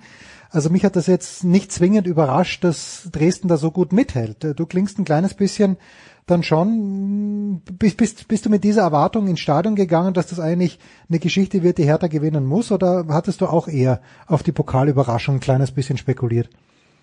Ja, gegen den Tabellenletzten der zweiten Liga muss Hertha BSC einfach gewinnen. Naja, aber Bochum war also, Tabellenvorletzter, oder? Als, als die Bayern hingefahren sind. Ja, da waren sie, mein, meinetwegen waren sie zu dem Zeitpunkt noch Vorletzter, ähm, aber wie gesagt, Dresden war in einer bestechend schlechten Form, also die Spiele, die sie verloren haben, die haben sie ja auch nicht äh, knapp verloren oder verloren, weil obwohl sie leistungsmäßig ebenbürtig oder gar besser waren, sondern die haben sie verloren, weil sie verdient verloren haben mit Pauken und Trompeten. Also die sind eher noch zu gut weggekommen, wenn sie 0-2 in Fürth verlieren oder 0-2 äh, gegen Hannover oder was weiß ich nicht alles. Und ähm, insofern bin ich natürlich schon reingegangen, habe gesagt, 5-0 Hertha wäre ein normales Resultat. Dass die dann so gespielt haben, ja, das war für mich überraschend, auch wenn du natürlich recht hast, wenn sie irgendwo gut spielen, dann ist es ein Spiel, wo sie nichts zu verlieren haben, das stimmt, da hast du recht. Aber wie gesagt, aufgrund der Form, die davor wirklich so unbändig schlecht war, hm. bin ich und, und Hertha ja so leicht im aufstrebenden äh, Modus sich befunden hat, bin ich schon davon ausgegangen, dass es eigentlich eine klare Angelegenheit für Hertha wird. Aber ähm, sie haben mich eines Besseren belehrt und ja, ein Ball hat es dann entschieden. Schade, schade, schade. Die hätten das Geld gut brauchen können. Da ist der Pragmatiker in Sebastian Kaiser, den ich das letzte genau, Mal genau. gesehen habe. Sebastian, korrigier mich bitte, aber ich glaube, das letzte Mal persönlich gesehen haben wir uns bei den French Open, oder? Wenn du nicht in Wimbledon warst, dann haben wir uns. Ja, tatsächlich, ja, wir haben uns bei den French. Genau. Und da erinnere ich mich an ein formschönes, es war kein Trikot, aber ein T-Shirt mit dem Emblem von Rasen. Es war ein Poloshirt. Ja, es war ein Poloshirt. sogar noch Genau, inzwischen ist da sogar noch äh, aus ganz pragmatischen Gründen, weil ich mich vollgekleckert hatte und abends äh, im VIP-Bereich war, ein, ein Sweatshirt dazu gekommen. Ach so, ah, ich, ich dachte vielleicht. Logo, genau, das musste ich mir dann noch schnell kaufen. Ich dachte vielleicht, dass du ganz äh, äh, was dazugekommen ist, die Unterschrift von Ralf Rangnick oder von sonst irgendjemand. Aber egal. Also wir wissen. Nein, nein, nein, nein, nein, so bin ich nicht, so bin ich nicht, um Gottes Willen. Wir wissen, du stehst dem Projekt Leipzig äh, mindestens objektiv, vielleicht sogar ein kleines bisschen wohlwollend gegenüber. Jetzt äh, ja, nicht nur ein kleines bisschen, äußerst wohlwollend. Äußerst wohlwollend, ja bitte. Dann, dann äh, werden dich die letzten Wochen ja mh, die letzten paar Spiele, nämlich in Wolfsburg, dann zu Hause gegen Mainz und jetzt auch in St. Petersburg. Hast du irgendwie so den Eindruck, das Problem von Leipzig aus meiner Sicht war zu Beginn des Jahres unfassbar viele Chancen rausgespielt, die Kiste nicht getroffen dann am Ende. Äh, oder der, der gegnerische Torwart überragend. Jetzt haben sie in Wolfsburg 6 geschossen, gegen Mainz 8, in Moskau waren es zwei, äh, was nee, St. Petersburg waren es zwei. Ist jetzt dieser, aus deiner Sicht, dieser Knoten, von dem ich nie weiß, wer ihn geschnürt hat und wo er zu finden ist, aber ist dieser Knoten, kann ein Knoten überhaupt platzen oder wurde er gordisch durchschlagen von Julian Nagelsmann? Also erstmal muss man ja sagen, dass die überragend in die Saison gestartet sind. Ne? Ja, also aber sie haben dann ihre, sie, sie, haben ihre Kisten nicht mehr gemacht dann. Ja, also sie haben gegen Schalke 50 Chancen gehabt und keine reingemacht. Gut, vielleicht nicht gegen Schalke, ja, aber, aber, es gab mehrere gesagt, Spiele. Wie gesagt, wie gesagt, äh, Pragmatiker, ne? Ergebnissport, ja. sie haben die Spiele gewonnen, alle chick, bis zu dem Zeitpunkt, wo es eben dann äh, nicht geklappt hat. Gegen Schalke zu Hause, ähm, wo sie sich dann auch in anderen Spielen gequält haben, vor allem in Freiburg, was ganz, ganz grausam war und wo eben danach keine Ahnung, welche Ansage dann kam.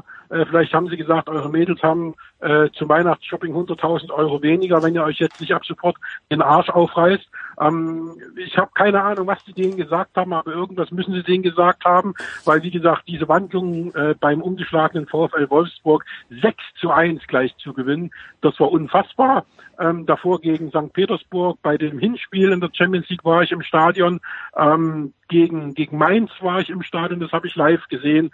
Ähm, auch wenn Mainz natürlich ein Kellerkind ist, aber das war Fußball vom Feinsten. Die haben sich den Wolf kombiniert und sie hätten ja auch äh, tatsächlich, weil du bei den verballerten Chancen bist, sie hätten auch äh, 15-0 gewinnen können. Ne? Also ist jetzt nicht so, nur weil sie 8-0 äh, gewonnen haben, dass sie jetzt ihre Chancenverwertung großartig verbessert hatten.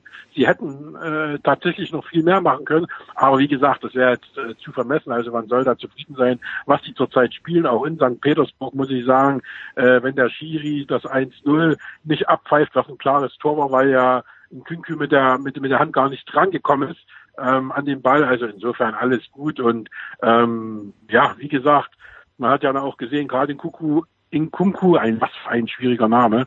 Und ähm, noch so ein paar andere, Timo Werner allen voran, sind ja im aufstrebenden Modus und äh, haben ja in den letzten Wochen richtig gezeigt, was in ihnen steckt und die sind natürlich richtig gut drauf zurzeit. Und wenn Leipzig einmal im Rollen ist, dann ist es gegen diese Qualität nur ganz, ganz schwer. Das muss man einfach so sagen. Das ist eine coole Mannschaft. Ich schaue, schaue denen gern zu, weil ähm, sie unter Nagelsmann jetzt auch, also unter, unter Rangnick, da hatten sie dann schon auch oft mal, da haben sie gar nicht so gepresst, fand ich, aber jetzt unter Nagelsmann, das ist richtig gut anzuschauen. Wurde denn aus deiner Sicht, weil du im Stadion warst, und ich finde, da, da ist mir zu wenig Euphorie gewesen, aber dieses Tor, das Marcel Sabitzer gegen St. Petersburg geschossen hat, das war Wahnsinn. Aber ich weiß nicht, ob es wegen Leipzig ist, ob es wegen Sabitzer ist. Es scheint niemand gekümmert zu haben, aber das ist doch ein Tor. Ja, Tor des Monats mindestens äh, großartig. Hast du das wenigstens im Stadion gefeiert, mein Lieber? Welches Tor meinst du jetzt? Die, dieses äh, 2 zu 1 gegen St. Petersburg. Das, äh, wo er sich ihn runtergenommen ja, hat. War, ja. ja, ja, das kommt natürlich darauf an, wo du gesessen hast. Ich habe gegenüber der Kameraposition gesessen. Ähm, da siehst du natürlich schon, dass der Ball geil einschlägt, aber so richtig, wie der Ball tatsächlich geflogen ist, das siehst du erst, wenn du praktisch die Kamera hast, die hinter Sabitzer ist. Hm. Wie er den Ball äh, da getroffen hat und was der für einen Bogen da an den Innenpfosten macht. Also das ist äh, ein sagenhaftes Tor und das, wenn man das so gesehen hätte, das wird leider auf dem, äh, auf dem, auf der Video Wall nicht eingespielt. Ähm, wenn man das so gesehen hätte, dann hätte man natürlich gesagt, boah, was für ein Ding, Wahnsinn. Aber das siehst du natürlich in Echtzeit im Stadion noch dazu, wenn du äh, auf der anderen Seite sitzt und äh, die, die hinterm Tor sitzen, äh, sehen es noch schlechter und die, die auf der anderen Seite hinterm Tor sitzen, die sehen es wahrscheinlich fast überhaupt nicht. Also äh, da ist jetzt nicht so ein Ding wie von der Mittellinie, wo jeder sieht, dass er von der Mittellinie geschossen wurde und wie überragend das ist. Also insofern äh, alles gut und natürlich war die über äh, war die Euphorie dann schon groß, weil es eben äh, das wichtige Tor war. Aber jetzt äh, wenn die Leute gesehen hätten, wie geil das war, dann wäre da mit Sicherheit auch noch mehr Euphorie gewesen, aber das konnten ja nur die paar tausend sehen, die hinter Sabitzer saßen. Ja, den richtige, richtigen Winkel hatten. Naja, also von der Mittellinie Diego, wir erinnern uns damals, das waren glorreiche Zeiten in Bremen. Kaiser, wann wirst du nach London kommen? Was muss passieren, dass die Bildzeitung dich zu den ATP Finals schickt? Das kann ich dir gar nicht so genau sagen. Also die Grundvoraussetzung wird wahrscheinlich sein, dass der Sportkamerad Zverev ähm, das Finale erreicht, wie letztes Jahr. Und ähm, ja, die müssen dich, da, die müssen dich doch schon zum Halbfinale hinschicken. Allein wenn wenn Zverev das Halbfinale klar macht, dann muss Kaiser nach London. Ja, das sehe ich ja auch so. Ach, ich würde auch am liebsten schon jetzt zum ersten Gruppenspiel nach London fahren. Also ich bin da jetzt äh, alles andere als reisefaul. Ich würde das schon ganz gern machen. Nur, ähm, wie gesagt, äh, zurzeit ist da ein bisschen was anderes auf der Agenda bei unseren äh, Chefs äh, und deswegen glaube ich da, dass man sich dann schon äh, entscheiden wird, wenn es soweit ist. Wir sind ja auch äh, Freunde der spontanen ja. Entschlüsse und äh, demzufolge bin ich da mal ganz optimistisch und verfolge von hier aus, was äh, der Kollege Zverev da so fabriziert. Abgesehen davon äh, würde es mir auch dann schwerfallen, nach London zu fahren, weil ich am kommenden Mittwoch schon wieder in Leipzig bin, allerdings da bei äh, beim AHA-Konzert und nicht beim Fußball. Herrlich. Du bist halt der Mann und Andreas Renner, auch ihr beiden seid die Männer, die Sport und Musik noch unter einen Hut bringen. Sebastian Kaiser von der Bildzeitung, ich hoffe sehr, also ich bin jetzt kein, bin kein Zverev-Fan, aber allein weil ich hoffe, dich mal wiederzusehen, äh, hoffe ich, dass das er... mir mit dir ebenso. Äh, ich hoffe auch natürlich im Sinne des deutschen Tennis, dass er was reißt und natürlich aber zuvorderst, um dich wiederzusehen. Das ist richtig. Na, das wäre ausgezeichnet. Es Na gibt gut, genug zu besprechen. Es gibt genug zu besprechen. so ist es. Äh, Im Handball auch, und das machen wir nach einer kurzen Pause mit dem großen Markus Götz.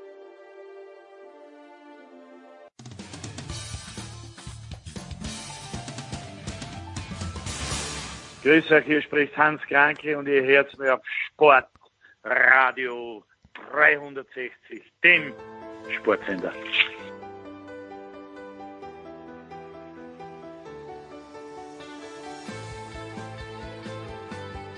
Ja, weiter geht's in der Big Show 430, 431 vielmehr mit dem fantastischen, einzigartigen Markus Götz von Sky. Servus Götzi. Guten Morgen. Götzi, du bist eigentlich schon auf dem Weg, aber schön, dass wir dich äh, doch noch erreichen. Du bist auf dem Weg nach Mannheim, weil heute ein Schlagerspiel ansteht. Und zwar die Rhein-Neckar-Löwen gegen den THW Kiel. Jetzt haben die Löwen das letzte Spiel in Berlin verloren. Äh, ist das überraschend gekommen? Äh, ich sehe ihn 23 zu 22. Ich habe das ein bisschen auf Twitter mitverfolgt. Hab kurz überlegt, ob ich den Fernseher einschalten soll, habe es dann nicht gemacht. War das ein Fehler, Götzi, dass ich den Fernseher nicht eingeschaltet habe? Nein, Ach, warum das war eine goldrichtige Entscheidung. Äh, Also wenn du, wenn du, wenn du auf Spannung ausgewiesen wärst, dann hättest du schon einschalten können. Es war ja hochdramatisch. Aber äh, Qualitätshandball gab es nicht wirklich zu sehen in diesem Spiel. Es war echt ein richtig schlechtes Spiel aus meiner Sicht. Offensiv von beiden, also das, das siehst du ja auch schon am, am Ergebnis. Es war also, es war ein Kampfspiel ähm, zwischen zwei Mannschaften, die Schwierigkeiten haben im Moment, ja, aus unterschiedlichen Gründen. Und ähm, ja, das hat allein von der Dramatik und, und, und von der Spannung gelebt. Und übrigens die Löwen, die haben nicht nur jetzt das letzte Spiel verloren, die haben die letzten drei Spiele nicht gewonnen. Davor ja zweimal unentschieden in Erlangen und in Hannover. Acht Minuspunkte. Äh, möchte nur Andi Schmid zitieren. Es ist nicht fünf vor zwölf, es ist eigentlich schon zwölf. Hm. Das eigentlich kann er noch streichen. Ja, aber was kann, was kannst du tun? Du hast ja deinen Kader, ist ja nicht so, dass du jetzt, äh, oder kann man irgendjemand dazu holen? Muss man darauf hoffen, dass Verletzte zurückkommen? Was kann man in dieser Phase der Saison tun? Äh, außer die Mentalität zu ändern, wenn das überhaupt möglich ist. Ja, weiterarbeiten, das ist zwar eine Floskel, aber ich wüsste jetzt nicht, was man, du kannst ja nichts, du kannst ja nichts Grundsätzliches im Moment verändern, also nichts Hm. Personelles. Also, die haben mit Christian Andresson einen neuen Trainer ähm, dazugeholt jetzt im Sommer. Die Löwen weisen ja auch zu Recht darauf hin, dass das eine Zeit äh, dauern wird, bis das einigermaßen greift. Der Kerl kommt ja nicht jetzt ähm, quasi aus der Bundesliga, der hat die schwedische Nationalmannschaft betreut und einen schwedischen Erstligisten und in der Tat, das ist eine vollkommen andere Welt. Er ist ja nur ein junger Kerl, der ist ja nicht, Mitte 30, glaube ich.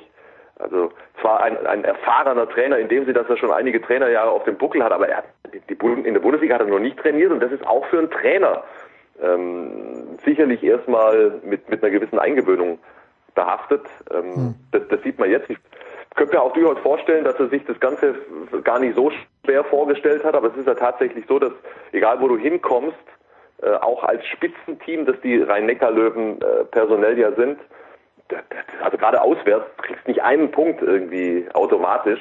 Du musst äh, immer eine gewisse Leistung abrufen und das, das kannte er ja nicht so. Also das war ja, das war ja äh, in, in Schweden sicherlich ein bisschen anders. Ja. Also das, das, das, das kann man anführen, ja. Jetzt kann man natürlich auch sagen, okay, sie haben ähm, ihre Problemposition, nämlich die, die, die Rückraumhalben, äh, verstärkt im vergangenen Sommer, Kirkelöke mit dazugeholt und Roman Lagarde. Auch die sind neu in der Bundesliga und brauchen ihre Zeit. Ist auch in Ordnung für mich. Ja? Ja. Und dann sehe ich da aber auch noch was anderes. Ich habe die Löwen ein paar Mal schon gesehen in dieser Saison und ich habe ich habe von außen, das ist einfach nur ein Bauchgefühl und ich kenne die Leute ja auch schon seit ein paar Jahren dort. Ich habe das Gefühl, dass da was nicht stimmt. Okay. Also was atmosphärisches. Also das ist noch aus meiner Sicht bei weitem noch keine griffige Gruppe und ähm, ja, ich bin gespannt, wie sich das weiterentwickelt und Andi Schmid, den ich ja äh, seit Jahren Das ist, für, das und ist bewundere, wie, weißt, wie, wie, wie dein Tom, Thomas Knorr für mich, ist Andi Schmid für dich. Was Thomas Knorr für mich früher war, ist Andi Schmid für dich jetzt. Mein Gott, mein Gott. Also ganz ehrlich, Leute, jeder, der, der ein bisschen Handballliebe in sich hat, und wer, wer das hört von dir, das, das, das muss so schmerzen. Der Knorri, ein überragender Typ. Aber das Ja, genau. Ja, natürlich. Egal, aus, aus dem Stand hochgesprungen und die Wuchtel aufs Tor geknallt. Herrlich. Großartig. Du meine Güte. Nein, ähm, nein, zu, zu Andi Schmid, also es ist ja schon so, dass er zusammen mit Yannick Kohlbacher im Grunde in jedem Spiel sieben, acht äh, Szenen fürs Jahres-Highlights-Video produziert. Ja? Und das haut uns dann auch regelmäßig aus den Sitzen und das ist ja auch ganz spektakuläre Handballkunst. Ich habe aber auch mitunter das Gefühl, dass Andy Schmid das Problem des lahmenden Löwenangriffs ist, Mhm. weil er nicht mehr mit dieser Dynamik in seine Aktionen geht, wie es noch vor einigen Jahren der Fall ist. Er macht sehr viel erstmal aus dem Stand und dann eine kurze Bewegung und dann eben meistens der Pass an den Kreis. Und ich habe das Gefühl, dass gerade die neuen Halben, die mit ihm noch nicht so eingeklinkt sind, also Lagar und, und Kirkelöke, die stehen da zum Teil und wissen gar nicht, wann sie kommen sollen, wann sie loslaufen sollen. Ähm, das ist mir zu wenig gemeinschaftliche Bewegung und damit auch zu, zu wenig gemeinschaftliche Dynamik. Und ähm, der Löwenangriff, der hat, der hat da echt einiges verloren. Also das war vor, vor zwei, drei Jahren einfach nur eine ganz andere Geschichte. Da kam Andi äh, Schmid zum Teil aus der eigenen Hälfte angestürmt. Der hat Anlauf genommen von der Mittellinie und ging wie ein Running Back da in die Abwehr rein und hat die auseinandergerissen und die Halben gesehen und den Kreis gesehen und den Außen gesehen. Diese Dynamik, diese gemeinschaftliche Dynamik, die fehlt mir im Moment brutal im Löwenangriffsspiel. Und ähm, ja, und dann haben noch ein paar Leute da ihre Formprobleme dann kommt das Ganze zustande. Also das ist schon ein bisschen enttäuschend. Ich hätte von den Löwen, wir haben vorhin die Kriterien äh, aufgezählt und wir haben auch ähm, also berechtigte Argumente aufgeführt, äh, wa- wa- warum es jetzt Schwierigkeiten gibt zu Saisonbeginn. Alles in Ordnung, aber ich hätte mehr von ihnen erwartet. Punkt. Wie groß ist die Wahrscheinlichkeit oder was steht heute Abend auf dem Spiel? Kann äh, in der jetzigen Konstellation Mannheim, also kann, können die Rhein-Neckar-Löwen Kiel überhaupt gefährlich werden und wenn ja, wie?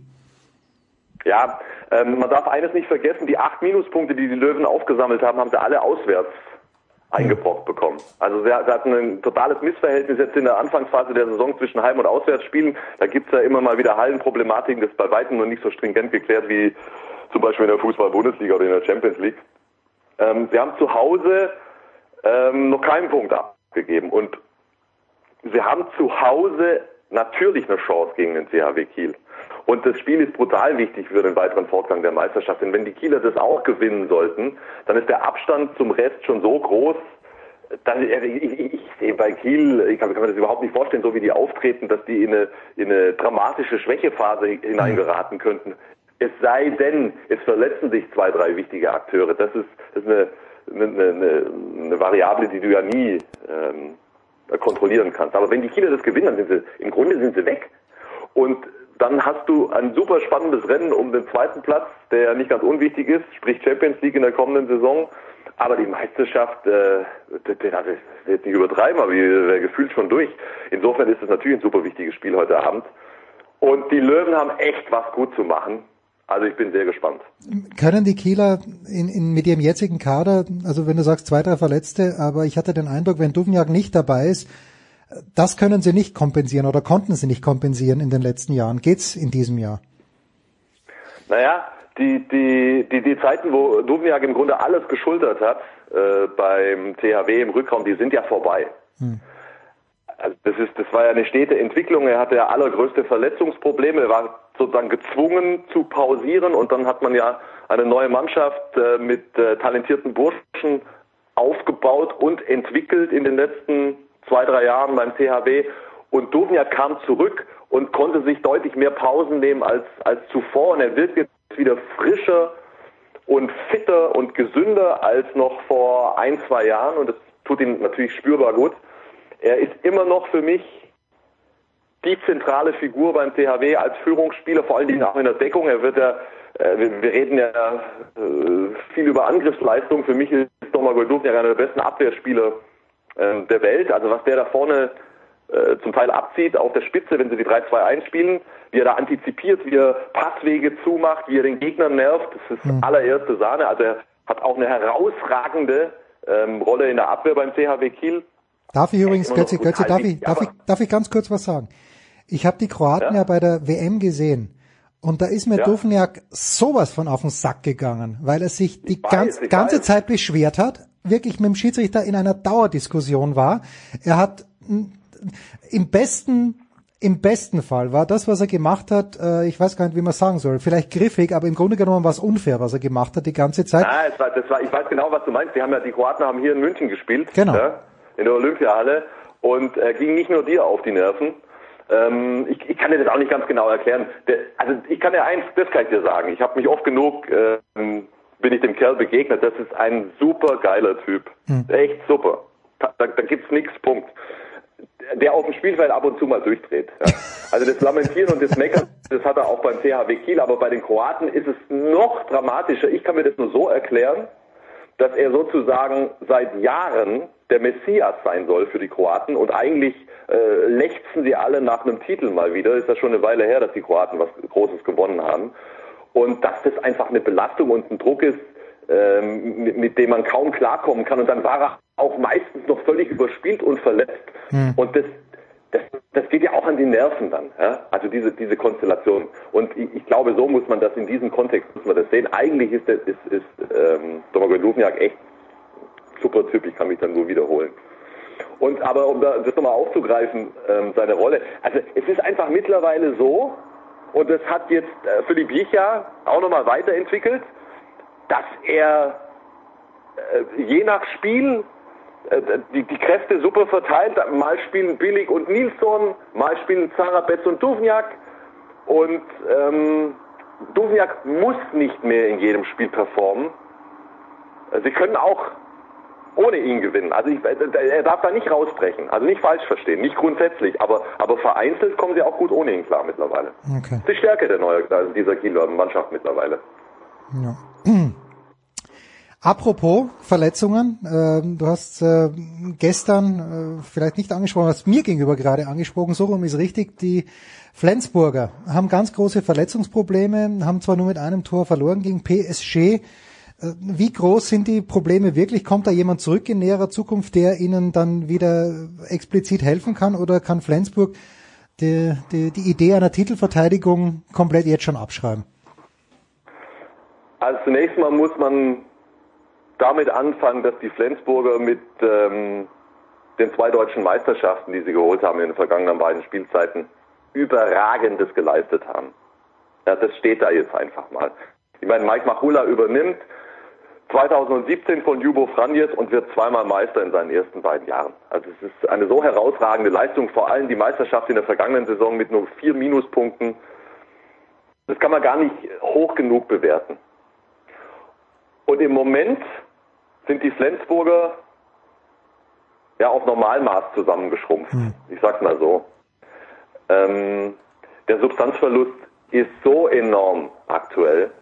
Sie sind keine herausragende Mannschaft im Moment. Ja. Sie haben gestern einen, einen, einen aufopferungsvollen Kampf gezeigt gegen PSG und ähm, ich hätte ihnen so das Unentschieden gegönnt, es wäre auch verdient gewesen. aber PSG hat auch nicht gut gespielt und die Flensburger haben davor ja schon von Barcelona klar die Grenzen aufgezeigt gekriegt. Also du hast, du hast zum einen im vergangenen Sommer, du verlierst den besten Abwehrspieler mit Tobias Carlson, der auch noch die Führungsfigur war in der Mannschaft, darf man echt nicht unterschätzen, was das, was das für ein Verlust ist. Sie verlieren den herausragenden Angriffsspieler Rasmus Lauge, der für mich in der Form der vergangenen Saison zu den, zu den besten zehn Handballern weltweit gehört hat. So, und jetzt äh, verlierst du auch noch verletzungsbedingt Jöran Johannessen, äh, der bislang der, der überragende Angriffsspieler war. Simon Halt, Abwehr, Angriff gleichermaßen brutal wichtig. Hampus Wanne. Und das ist jetzt im Ganzen, das ist zu viel Substanzverlust. Und jetzt ist Flensburg gerade immer noch eine gute Mannschaft, aber keine herausragende Mannschaft. Und es wird äh, weder in der Champions League, Pokal sind ja schon raus, weder in der Champions League noch in der Meisterschaft für was ganz Großes reichen in dieser Saison. Aber das ist, das ist gar keine Kritik. Das ist, Ja. das ist, das ist begründbar. Und deswegen habe ich auch ähm, diese zwei Meisterschaften nochmal angeführt, weil sich jetzt hinzustellen zu sagen, ja, was ist denn mit den Flensburgern los? Das wäre absurd. Also die haben total äh, überperformt in den letzten zwei Jahren. Und jetzt aus nachvollziehbaren Gründen ist das Ganze äh, auf einem anderen Niveau aktuell. Ist einfach so. Götze, dann lass uns noch ein Wort verlieren, weil du weißt, äh, ich, ich streue gerne ein kleines bisschen Salz in die offene Wunde, die der VfB Stuttgart heißt. Aber das letzte, was mir erinnerlich ist, das letzte, was mir erinnerlich ist über den VfB Stuttgart, ist ein Pokalerfolg beim Hamburger Sportverein. Und das, nachdem sie davor die Hütte voll bekommen haben. Ein kleines bisschen happy warst du schon, Götze, oder warst du ein großes bisschen happy? Ich sag's dir doch jedes Mal. Dich kümmert's nicht mehr. Ich hab Dich mich kümmert's nicht mehr. Ja. ich hab mich, du, du hörst mir nicht zu. Das Natürlich nicht. dasselbe. Natürlich nicht. Ich habe mich emotional, ich habe mich emotional ausgeklingt. Es, es, es, es war zu viel, was da in den letzten Jahren auf meine zarte, auf meine zarte Seele eingeströmt ist. Ähm, ja, ich habe es mitgekriegt. Ja, das freut mich dann auch in dem Moment. Aber ich sag dir, weißt du, was der zweite Gedanke war, nachdem, nachdem das Spiel zu Ende war? Jetzt kommt eh wieder ein Scheiß los. Und was ist gekommen? Ich weiß gar nicht, wen sie Wo spielen. spielt der VfB? In Ferl, nein. Äh, ja, das ist, so- Nein, nein, nein. da, da, da hätten wir ja wenigstens eine Chance gehabt. Äh, Spielen in Leverkusen und damit ist das Thema schon wieder obsolet. Ja. Kannst du abhaken. ja, das wird natürlich schwierig. Ja. Ähm, alles andere. Äh, ich, ich bin ich bin noch in der Erholung. Ich bin sozusagen noch in der VfB Reha. Ja. Äh, ich, ich hoffe, ich kann mein Herz irgendwann mal wieder öffnen, aber im Moment ist es noch so. Ich glaube, das, das ist eine, Traumatisierung. Erst wenn ich mich wieder sicher fühlen kann, ja, dass, dass nicht sofort wieder der Stich ins Herz kommt, kann ich es auch wieder öffnen. Ähm, ich, ich bin noch nicht ganz so weit. Ja. Aber, aber äh, schön, dass du immer wieder nachfragst zum VfB. Ja.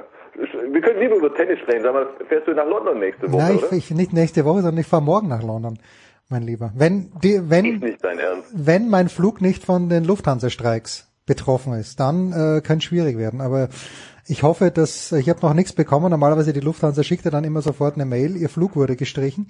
Bis jetzt ist noch nichts da, ich möchte es nicht verschreien, aber morgen London und äh, nur weil du das so sagst, ich bin in Wien, ganz kurz, ich bin in Wien haben beim Finale gesessen und die, die jungen Kollegen daneben komplett aufgeregt, ob Team jetzt das Finale gewinnt oder nicht. Ich war überhaupt nicht aufgeregt, weil bei mir sind im Wimbledon-Finale 2019 ist so viel gestorben bei diesen zwei vergebenen Matchbällen von Federer, dass ich mich emotional vom Sport endgültig zurückgezogen habe. So schaut's bei mir aus. Guck, das ist, ich, ich glaube, das ist dasselbe Phänomen. Ja. Äh, Dein Herz hat so großen Schmerz genommen. Ja. Äh, Das hast du sozusagen sportemotional eingemauert, weil So du ist es halt sonst nicht mehr aushältst. Ja, Das ist, das ist, das ist das Problem von sensiblen Menschen. ja, das sind wir zwei halt. Was soll ich dir sagen, Götzi? Wir zwei sind äh, einfach. Aber du, der Domi hat's aber, hat's aber echt geil gemacht. Ja, Also, war ja gut. Verfolgt. Nein, es war ja gut und der Dominik Und, ist auch ein äh, lieber Kerl, aber ich, ich habe halt die emotionale Verbindung zum Federer. Was soll ich dir sagen? Und ich bin gestorben in Wimbledon. Ja. Und wer gewinnt das nächste Woche? Hast du eigentlich Bock auf die Veranstaltung? Irgendwie, das kann ich dir gar nicht so genau erklären, so richtig rocken tut's mich nicht. Nein, ich habe nur Bock, wenn ich ich, also- wenn, wenn ich wüsste, dass Nadal fit hinfährt und wirklich ordentlich spielt. Aber nach- nachdem das nicht der Grad Fall das ist, wollte ich sagen. ja, Gerade das, genau das wollte ich sagen. Weil wenn, wenn, wenn sie alle in, in, in einer einigermaßen guten Verfassung da aufmarschieren und richtig heiß sind, dann kann das natürlich ein super Showdown werden. Aber ähm, ich, weiß, weiß nicht, wie schlimm es ist. Warum hat er abgesagt? Das Nein, er, er, ich, er möchte es ja versuchen. Es ist Bauchmuskel, aber Bauchmuskel erholt sich in einer Woche nicht. Jetzt sehe ich schon, dass er ein Match spielt und dann WO gibt und die, die Runde, äh, die Gruppe von Team ist zu schwierig für ihn, weil Team wird am Sonntag wahrscheinlich gegen Federer verlieren, gegen Djokovic gewinnt er nicht. Ich meine, es ist alles möglich, vielleicht gewinnt er doch. Berrettini in der Gruppe, die Gruppe ist viel schwieriger. Zverev hat eine gute Gruppe erwischt, finde ich, mit dem Tsitsipas, eben mit dem Nadal, von dem keiner weiß, wie gut es ihm geht und mit dem Medvedev.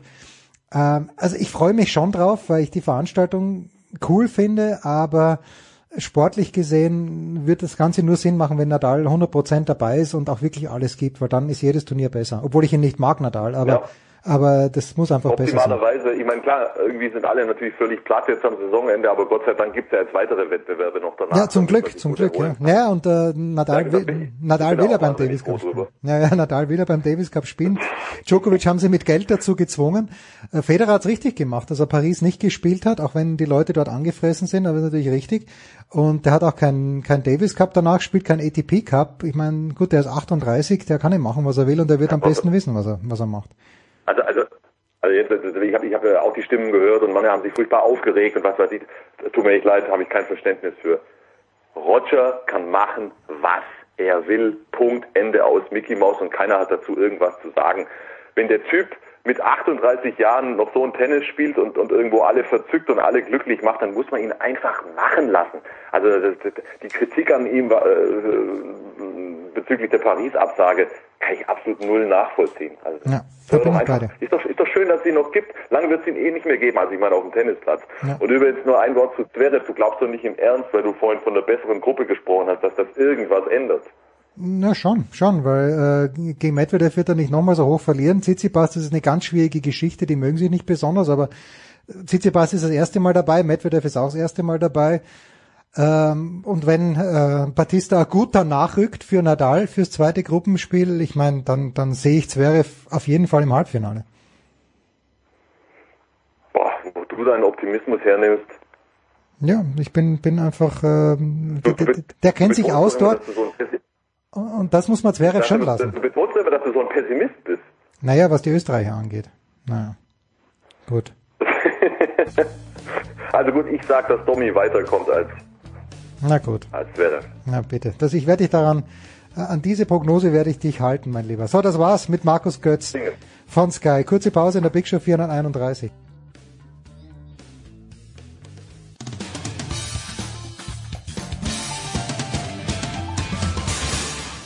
Hallo, hier ist Patrick Kühnen und ihr hört Sportradio 360.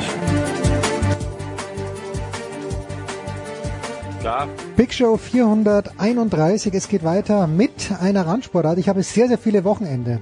Äh, was sage ich Randsportart? Ich habe für mich die Hauptsportart. Ich habe sehr, sehr viele Wochenenden verbracht an Hockeyplätzen in Deutschland aufgrund meiner Tochter. Ich war in Bremen, wo sie fantastisch gespielt hat, in Stuttgart auch da sehr, sehr gut. Aber wir wollen ein bisschen über die Herren plaudern, über die Herren-Nationalmannschaft und tun dies zum einen mit Björn Jensen vom Hamburger Abendblatt. Servus Björn. Moin. Und von der Süddeutschen Zeitung wieder mal dabei Philipp Krone. Servus Philipp. Hallo, servus. Björn, du warst vergangenes Wochenende in Mönchengladbach. Worum ging's eigentlich? Äh, ist Angstschweiß ausgebrochen vor diesem Wochenende in der deutschen Hockeygemeinde? Hm, Angstschweiß habe ich jetzt weder riechen noch sehen können. Ähm, ich glaube schon, dass das Selbstbewusstsein groß genug war, ähm, sich dort in der Olympia-Qualifikation durchzusetzen. Also es ging letztendlich darum, dass sich sowohl die Damen als auch die Herren innerhalb von zwei Playoff-Spielen ähm, durchsetzen mussten, um sich für Olympia 2020 in Tokio zu qualifizieren. Die Herren hatten äh, Österreich zum Gegner, die Damen Italien und beide haben das letztendlich sehr souverän gelöst, die Aufgabe, und sind nächstes Jahr dann in Japan dabei. Philipp, wie ist das in solchen Entscheidungsspielen mit der nervlichen Anspannung? Wer, wer muss die zerstreuen? Ist es der Coach oder sind die Spieler in der deutschen Hockeynationalmannschaft routiniert genug, dass sie das auch selbst können? Ähm, das war die große Frage vor dem vor dem Wochenende, weil äh, so eine Konstellation gab es ja noch nie. Also es gab immer schon auch so dann die entscheidenden Spiele äh, für Olympia. Also natürlich jedes äh, EM-Finale, da weiß wissen beide, dass der Sieger dann halt qualifiziert ist ähm, ähm, und der zweite nicht. Aber dass man wirklich 60, zweimal 60 Minuten spielt und ähm, es nur darum geht, das, äh, das hat man bei, also ich war ja als Co-Trainer bei den Damen da auch wieder dabei und habe ähm, das da schon auch gemerkt, gerade wenn man den, also der Spielverlauf des ersten Spiels zeigt das fast exemplarisch, dass die da ganz viele Chancen haben, zehn Ecken verschießen erstmal und es irgendwie zehn Sekunden vor Schluss noch 1 zu 0 steht gegen einen Gegner, den man dann ja, hat man im zweiten Spiel gesehen, klar äh, dominiert und haben, haben sie da 7-0 gewonnen. Aber ähm, das, der, der größte Gegner bei beiden Teams theoretisch war immer der eigene Kopf. Äh, und aber das muss man halt dann auf die Reihe kriegen und insofern ähm, sind dann zwei Spiele auch irgendwie gut, weil in einem Spiel, das ist ja dieser Fußballer-Pokalsatz, äh, kann immer alles passieren, aber halt in zwei Spielen, das ist dann gut und man hat, finde ich, schon gemerkt, die FIH, das ist ja zum ersten Mal so eine Olympia-Quali gespielt worden und es gab halt echt spannende Konstellationen auch bei, bei Frauen und Männern in verschiedenen Spielen, äh, Irland gegen Kanada in einem umgebauten Rugby-Stadion, so 0-0 erstes Spiel, da gab es tolle Konstellationen und darum ging es ja vor allem auch, dass das nochmal attraktiver wird. Philipp, ich muss ganz kurz bei dir bleiben. Welche Einflussmöglichkeiten hast du von der Seitenlinie in solchen Spielen? Ähm, was kannst du da tun als Coach? Sind es die Auszeiten, dann die Mannschaft nochmal einnorden oder entgleitet einem so ein Spiel manchmal auch? Ähm, man macht in der Vorbereitung alles, damit einem das nicht passiert, aber du weißt es natürlich nie. Also äh, letztlich äh, die Vorbereitung auf diese Spiele war äh, ganz klar natürlich auch mit den Inhalten, die dann passieren können. Also die Mannschaft hat darüber gesprochen, äh, wie gehen wir damit um, wenn es lange 0 zu 0 steht oder wenn Italien vielleicht auch mal ein Tor schießt und wir noch nicht. Ähm, also das sind Dinge, die man dann auf der mentalen Ebene einfach schon mal durchspielt und dann sind sie weniger überraschend in einem Spiel, falls es eintritt und man äh, ist nicht so aus dem Konzept gebracht. Ich persönlich saß immer hinter dem deutschen Tor und habe ähm, mit, mit, mit reinrufen, also ich glaube, ich bin sicher auch auf diesem Livestream oft genug zu hören, ähm, äh, Anweisungen gegeben und das ist letzten Endes auch immer das, was was ich persönlich den Spielern, wenn mich jemand fragt, wie soll ich mit Universität umgehen, ähm, dass man eben sich dazu zwingt, immer äh, auf der, wie man so schön sagt, Handlungsebene zu bleiben, also immer im Spiel selber, weil man kann sich immer darauf konzentrieren, richtig zu stehen zum Gegner oder dass man frei ist oder alles Mögliche. Und das habe ich da äh, immer wieder auch probiert. Wenn eine Mannschaft nur im, im taktischen, äh, in sich in der taktischen Welt bewegt, dann kommt sie nicht so schnell auf die Gedanken, dass das irgendwie ähm, ein Stressspiel ist, weil äh, wenn wir das Tor nicht treffen, sind wir nicht in Tokio. Hm. Um beim Trainer zu bleiben, Björn, äh, es war, glaube ich, klar, dass Markus Weise nach dieser Qualifikation zurücktritt. Jetzt kommt wieder ein neuer Trainer. Wer ist dieser Mann, der da kommt? Ja, tatsächlich war das klar, dass Markus nur interimsmäßig äh, die Zeit bis zu diesem Olympia-Qualifier übernimmt von Stefan Kermers, der ja nach der Europameisterschaft Ende August in Belgien zurückgetreten war. Ähm, ja, jetzt kommt ein Hamburger Trainer, der hier in Hamburg ähm, beim Uhlenhorster AC rund 25 Jahre in verschiedensten Funktionen gearbeitet hat. Kais Al-Sadi heißt der Mann, 43 Jahre alt geworden, heute übrigens. Mhm. Und ähm, das, falls er das hört, auch auf diesem Weg nochmal herzlichen Glückwunsch. Ähm, insofern das ist ein Mann, der ähm, hier beim UHC äh, zunächst in der Jugend und dann auch bei den Damen und Herren äh, Bundesliga-Teams äh, ganz viele Erfolge gefeiert hat, Meistertitel gewonnen hat, vor allem aber auch Talente äh, noch und nöcher hochgezogen hat in die ersten Mannschaften. Und ähm, das ist auch einer der Gründe, warum man beim DHB auf ihn setzt. Das hat der Sportdirektor Heino Knuff gesagt, dass das ganz wichtig für ihn war zu sehen, dass Kais einerseits äh, Talente einbauen kann, ähm, andererseits aber auch mit in Anführungszeichen fertigen Mannschaften sehr gut umgehen, sie steuern und lenken kann. Und ich glaube, das äh, hat letztendlich auch mit den Ausschlag dafür gegeben, dass man sich äh, nun für ihn entschieden hat, ja. Wenn von Talenten die Rede ist, Philipp, wie ist, wie sieht's denn um den, den Nachwuchs aus? Also sprich an in der deutschen Fußballnationalmannschaft, da wissen wir, die gewinnen da so nebenbei die U21 EM, weil einfach Leute nachkommen, wobei ich gar nicht weiß, ob sie in diesem Jahr gewonnen haben. Bin mir gar nicht mehr sicher, aber egal, es kommt immer was nach. Wie schaut's im Hockey aus, Philipp? Ähm, ja, ich würde Kais Al-Sadi auch als äh, durchaus als Talent bezeichnen. Äh, ich komme gleich auf die äh, Spieler, ja, aber okay, gut, ja. mit Kais ähm, zusammen, äh, ich glaube es war 1992, unser erstes U16-Länderspiel gemacht. Er im Tor, ich äh, auf dem Platz. Ähm, er wurde da vom Stadionsprecher in Cannock fälschlicherweise Kais Al-Sandi ähm, genannt. War lustig, weil das ein sandverfüllter Kunstrasen war. Ähm, und also ich will damit äh, nicht langweilige Anekdoten erzählen, sondern also die, die, der Blick des Torhüters ist ja schon immer also äh, ein taktischer. Insofern wundert mich das nicht, ähm, dass dass äh, dann auch gerade Torhüter äh, oft ähm, äh, Trainer und gute Trainer werden. Äh, und ähm, ich, ich schätze ihn als Typ sehr, obwohl ich äh, ehrlicherweise ähm, sagen muss, dass ich ich hatte jetzt in den letzten 20 Jahren irgendwie dreimal Telefonkontakt oder so, äh, hm. allerhöchstens. Aber ähm, das, was ich jetzt eben mitbekommen habe, auch durch diese Co-Trainer-Tätigkeit von Kollegen, äh, das, da wurde sehr respektvoll auch von ihm gesprochen. Ähm, insofern, ähm, ja, es ist sicher für alle spannend und er hat es ja auch selber so ausgedrückt.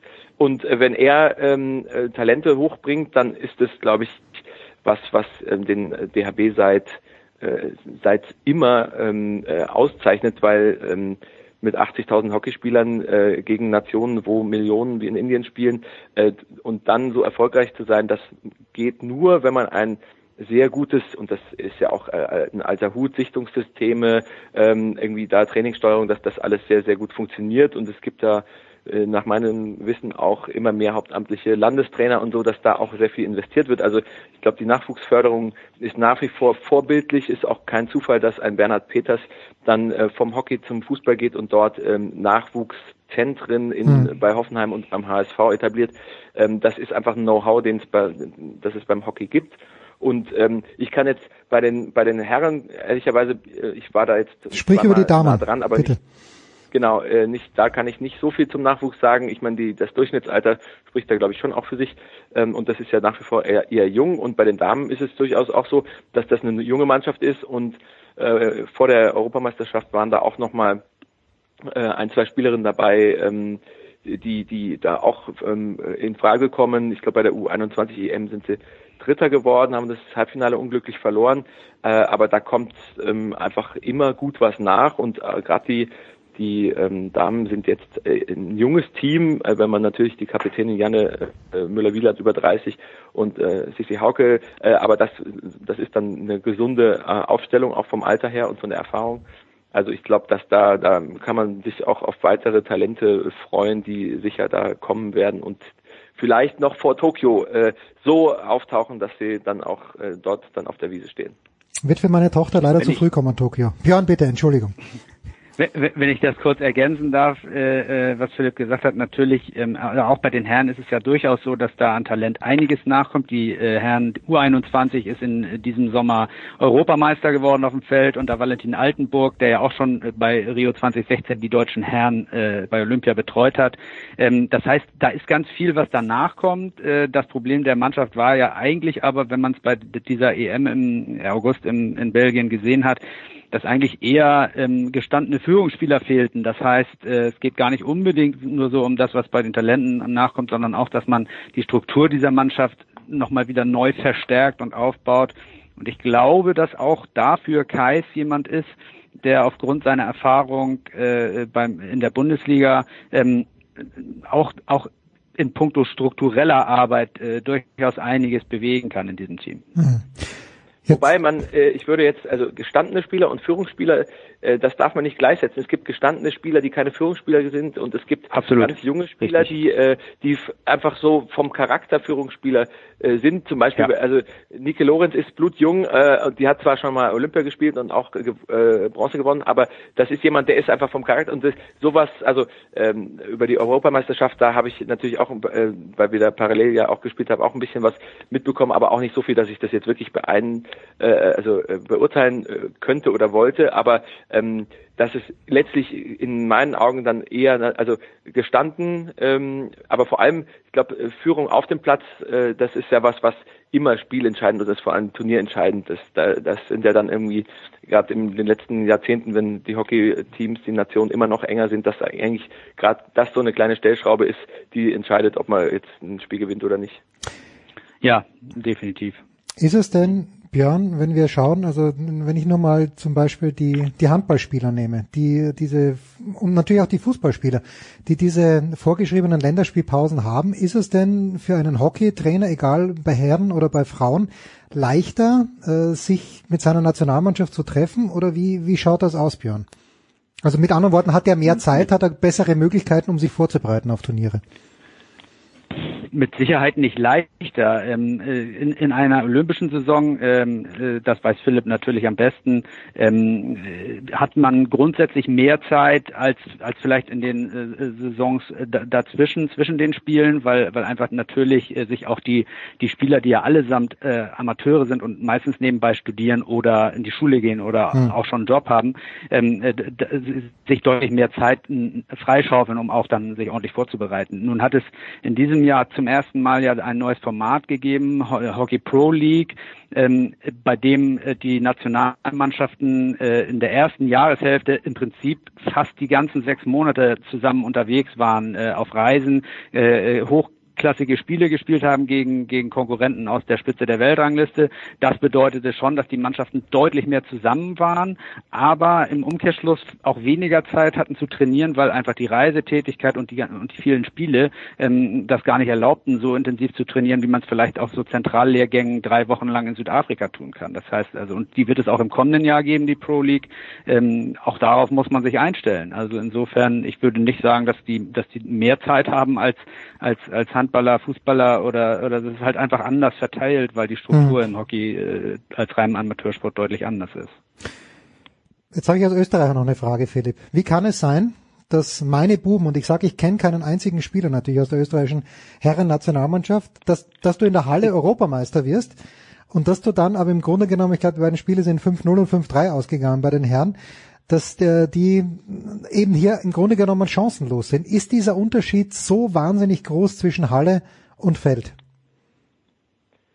Ähm, also erstens sind sie auch noch Weltmeister geworden, was glaube ich äh, die Deutschen äh, eher noch äh, ähm, äh, gewurmt hat. okay, gut. Letztlich, ja, weil das war ja dann, also ähm, das war vor, bei der Europameisterschaft, wenn ich mich richtig erinnere, war das ja auch eine Nachwuchsmannschaft mit ein paar ganz äh, alten Oldies ergänzt. Also ähm, aber äh, grundsätzlich ist es natürlich so, dass ähm, also dass die österreichische Nationalmannschaft derzeit ist mm, wahrscheinlich so eine Art Jahrhundert-Talente-Auswahl so aus äh, für das österreichische Niveau ganz neutral gesprochen. Mhm. Da gibt es eben Ausnahmespieler wie Stanzel oder Körper, die ähm, die, die äh, auch dann äh, ja in, in Deutschland oder in, in Holland auch spielen. Die haben ähm, zwei ausgezeichnete Torhüter äh, derzeit, die wirklich Weltklasse sind und zum Beispiel in dem Finale bei der Hallen-WM äh, dann in dem Penaltyschießen auch, also der österreichische Torwart hat den äh, Österreichern diesen Titel gewonnen. Und das ist im, im Hallenhockey nochmal äh, eklatanter. Also ein, ein starker Torwart ähm, äh, macht im Hallenhockey, also entscheidet über Sieg und Niederlage. Das ist im Feldhockey natürlich auch wichtig, dass du einen guten Torwart hast, aber es ist nicht, es spielt nicht so eine riesige Rolle äh, im Vergleich zum Hallenhockey. Und dann ist es ganz klar auch die Zahl der Spieler. Also wenn du sechs gegen sechs spielst mhm. und du hast irgendwie acht Spitzenspieler, dann kommst du damit vielleicht sogar über so ein Hallen-WM-Turnier. Ähm, aber mit acht Spitzenspielern kommst du halt nicht äh, über eine Olympia-Quali, wo, wo 16 bis 18 spielen. Also wir sind in der, in der Spitze nicht breit genug, nehme ich damit, wir Österreicher, was das anbelangt.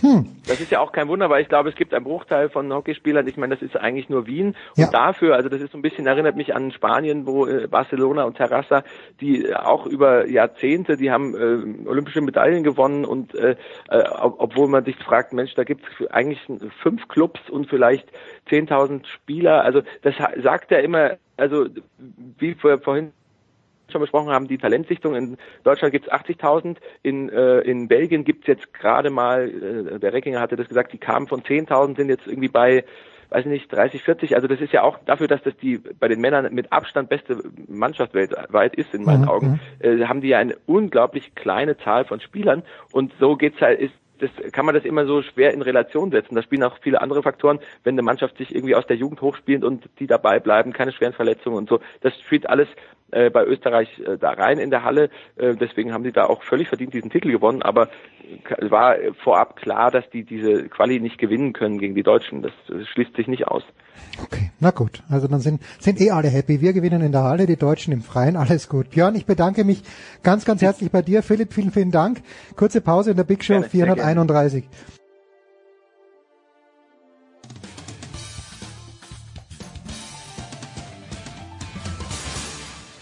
Hallo, hier ist Thorsten Lieberknecht und ihr hört Sportradio 360 und vor allen Dingen hört es immer.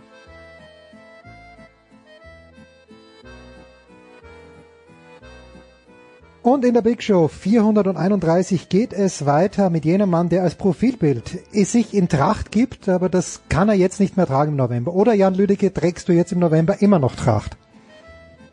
Nee, dafür ist dann doch tatsächlich ein bisschen zu kalt geworden. Ah, komm, du bist doch, bist doch knallhart im Nehmen. Und natürlich ein Mann, der eigentlich nur in der Sonne sich fortbewegt, zumindest unter der Woche auf Malta. Das ist Nicolas Martin. Servus, Nicolas. Was ist kalt? Ja, eben, eben, so ist es. Also, Nicola und äh, Jan kümmern sich natürlich um den Rugby-Sport. Ich bin, wie es äh, zu selten meine Art ist, still und lausche euch ergriffen. Nicola, bitte. Ja, Jan, wir haben einen Weltmeister. Und äh, es, ist vielleicht, es ist vielleicht nicht der, den die Leute nach den Halbfinals erwartet haben. Südafrika ist zum dritten Mal Weltmeister nach einem 32 zu 12 gegen England. Ja, wo man ein bisschen das Gefühl hatte, dass England im Grunde genommen das passiert ist, was sie Neuseeland äh, im, im Halbfinale angetan haben. Sie kamen nie wirklich ins Spiel. Und äh, ja, am Ende verlieren sie das in der Höhe auch ziemlich deutlich, aber man muss schon sagen, in der Höhe auch irgendwie verdient, mussten natürlich ab Minute drei auf, auf Kai Sinclair ver verzichten, der, der da eine etwas äh, heftigere Kollision hatte. Aber ja, was ist da passiert, Jan? Ähm, äh, du meinst jetzt im Spiel allgemein oder mit Nee, im Spiel, im, nee, im Spiel allgemein. Ähm, ja, wie du es gerade schon gesagt hast, es wirkte wirklich so, als sei ähm, den äh, Engländern das passiert, was sie mit, ähm, mit Neuseeland angestellt haben. Also ich lasse mal ganz kurz hier den Krankenwagen vorbeifahren gleich, sonst wird es vielleicht ein bisschen zu laut. Ähm, wie du gesagt hast, die sind nicht ins Spiel gekommen, die sind ein bisschen von der Physis erdrückt worden, die sind ein bisschen ähm, von der Taktik auch erdrückt worden, die die Südafrikaner an diesem Tag gespielt haben. Und ähm, ja, die Südafrikaner haben es einfach auch clever gemacht. So, sie, sie haben wirklich ihre, ihr Punktekonto stetig erhöht, die haben ihre Chancen genutzt. Und ähm, wie gesagt, vor allem taktisch und physisch haben sie die Engländer mit deren Spielweise komplett erstickt. Also 32-12 am, am Ende. Ich, ich war in London. Es, es wollte auch nie so wirklich die Stimmung aufkommen. Also irgendwie, man hatte aber auch nicht so wirklich das Gefühl, dass England das, ähm, das, das je drehen könnte. Ich meine, die Versuche am Ende haben es dann eh im Ei getötet, aber ähm, auch zwischendurch, ich weiß nicht, irgendwie, also ich, ich hatte Schwierigkeiten, dass England, das ich in dieser WM gesehen hat, habe, wiederzuerkennen. Was ist denn das? Haben die schon nach dem Halbfinale gedacht, sie sind Weltmeister oder wie ist das zu erklären? Boah, schwierig zu erklären. Also ich habe schon, muss ich sagen, dran gedacht. Aber ich habe zum Beispiel auch, also es, es lief wirklich so wie das Halbfinale, weil ich habe zum Beispiel im Halbfinale, als äh, Neuseeland den Versuch gelegt hat gegen England, gedacht, oh, jetzt kommen die All Blacks und drehen das Spiel noch. Und als es zum Beispiel ähm, 12 zu 18 stand, wir hatten immer nur dieses, diese sechs Punkte Abstand, habe ich die ganze Zeit gedacht, irgendwann kommen die Engländer und drehen das Ding vielleicht noch. Aber ist nicht so gekommen. Wie das zu erklären ist, ähm, ganz, ganz schwierige Fra Frage. Ja, vielleicht ein bisschen Tagesform. Die war bei England im Halbfinale voll da, die war im Finale nicht da. Ähm, und dann waren sie, glaube ich, ein bisschen davon überrascht, dass Südafrika doch dieses taktische Repertoire hatte. Ähm, die wirkten ja sehr ähm, einsilbig so in ihrem Spiel bis dahin. Die Südafrikaner und Rusty Erasmus hatte ja vorher auch noch so ein bisschen ähm, gesagt, wir haben diese eine Taktik, die werden wir jetzt auch gegen England spielen und dann äh, haben sie halt doch eine ganz andere Taktik gespielt oder oder zumindest eine variablere Taktik und ähm, damit ist England nicht zurück, zurechtgekommen. Ja, also Südafrika ist Weltmeister, Südafrika mit äh, Head Coach äh, Rassi Erasmus, ähm, der ja erst Ende 2017 überhaupt ins Amt gekommen ist. Ähm, das heißt, der hatte im Grunde genommen weniger als zwei Jahre, um, um die ganze Geschichte wieder auf die, auf die Schienen zu bekommen. Die Südafrikaner, die, wir erinnern uns dran, 2015 gegen die äh, Japaner in der Gruppenphase verloren hatten, was eine mittelmäßige Sensation waren, die 2017 in Irland mit 35 Punkten verloren haben, die 2017, wenn ich mich recht erinnere, sogar äh, gegen Italien verloren haben. Ähm, also die, die Südafrikaner, die wirklich am Boden waren und innerhalb von anderthalb Jahren wieder hochgekommen sind. Was hat Erasmus gemacht, um in anderthalb Jahren das zu schaffen, wofür sich ein Eddie Jones zum Beispiel vier Jahre genommen hat? Also ich glaube, das Allerwichtigste hat Rusty Erasmus äh, im äh, Interview gesagt nach dem Finale. Und zwar hat er den Spielern gesagt, sie sollen alles Negative aus der Vergangenheit vergessen. Das muss raus aus den Köpfen. Die sollen nur noch nach vorne schauen. Die sollen zusammenstehen, weil es so viele Probleme gibt in diesem Land. Und das haben sie geschafft. Er hat einfach ähm, diese Mentalität geändert. Er hat wirklich alles Negative rausgekriegt und ich fand, die Mannschaft äh, war wahnsinnig positiv. Und dann hat er in den letzten zwei Jahren halt geändert, ähm, dass sie Spieler aus Europa doch wieder berufen haben. Das haben sie ja davor nicht gemacht. Und wenn man sich anschaut, dass Südafrika, glaube ich, drei bis 400 äh, professionelle Spieler in Europa unter Vertrag hat, ähm, die dadurch alle raus waren für die Nationalmannschaft, ähm, dann, dann, dann merkt man wahrscheinlich allein daran schon, ähm, wie viel besser das Südafrika machen muss. Und ähm, wenn, wenn ich mir anschaue, was, was ein Skulk Brits, was ein Vincent Koch wirklich überragende Spieler, ähm, wie wenig Länderspiele die gemacht haben, weil sie halt seit so langer Zeit in Europa spielen. Damit war denen wahnsinnig viel Qualität vorenthalten. Die hat er alle wieder reingeholt und ja, hat dadurch gezeigt, zu was dieses Land imstande ist, weil einen ähnlich großen Talentepool wie in Südafrika gibt es fast nirgendwo auf der Welt die, diese, diese Geschichte, dass man nur Spieler zum Nationalspieler beruft, die auch in, im, im eigenen Land spielen, ist ja durchaus verbreitet. Neuseeland hat es auch.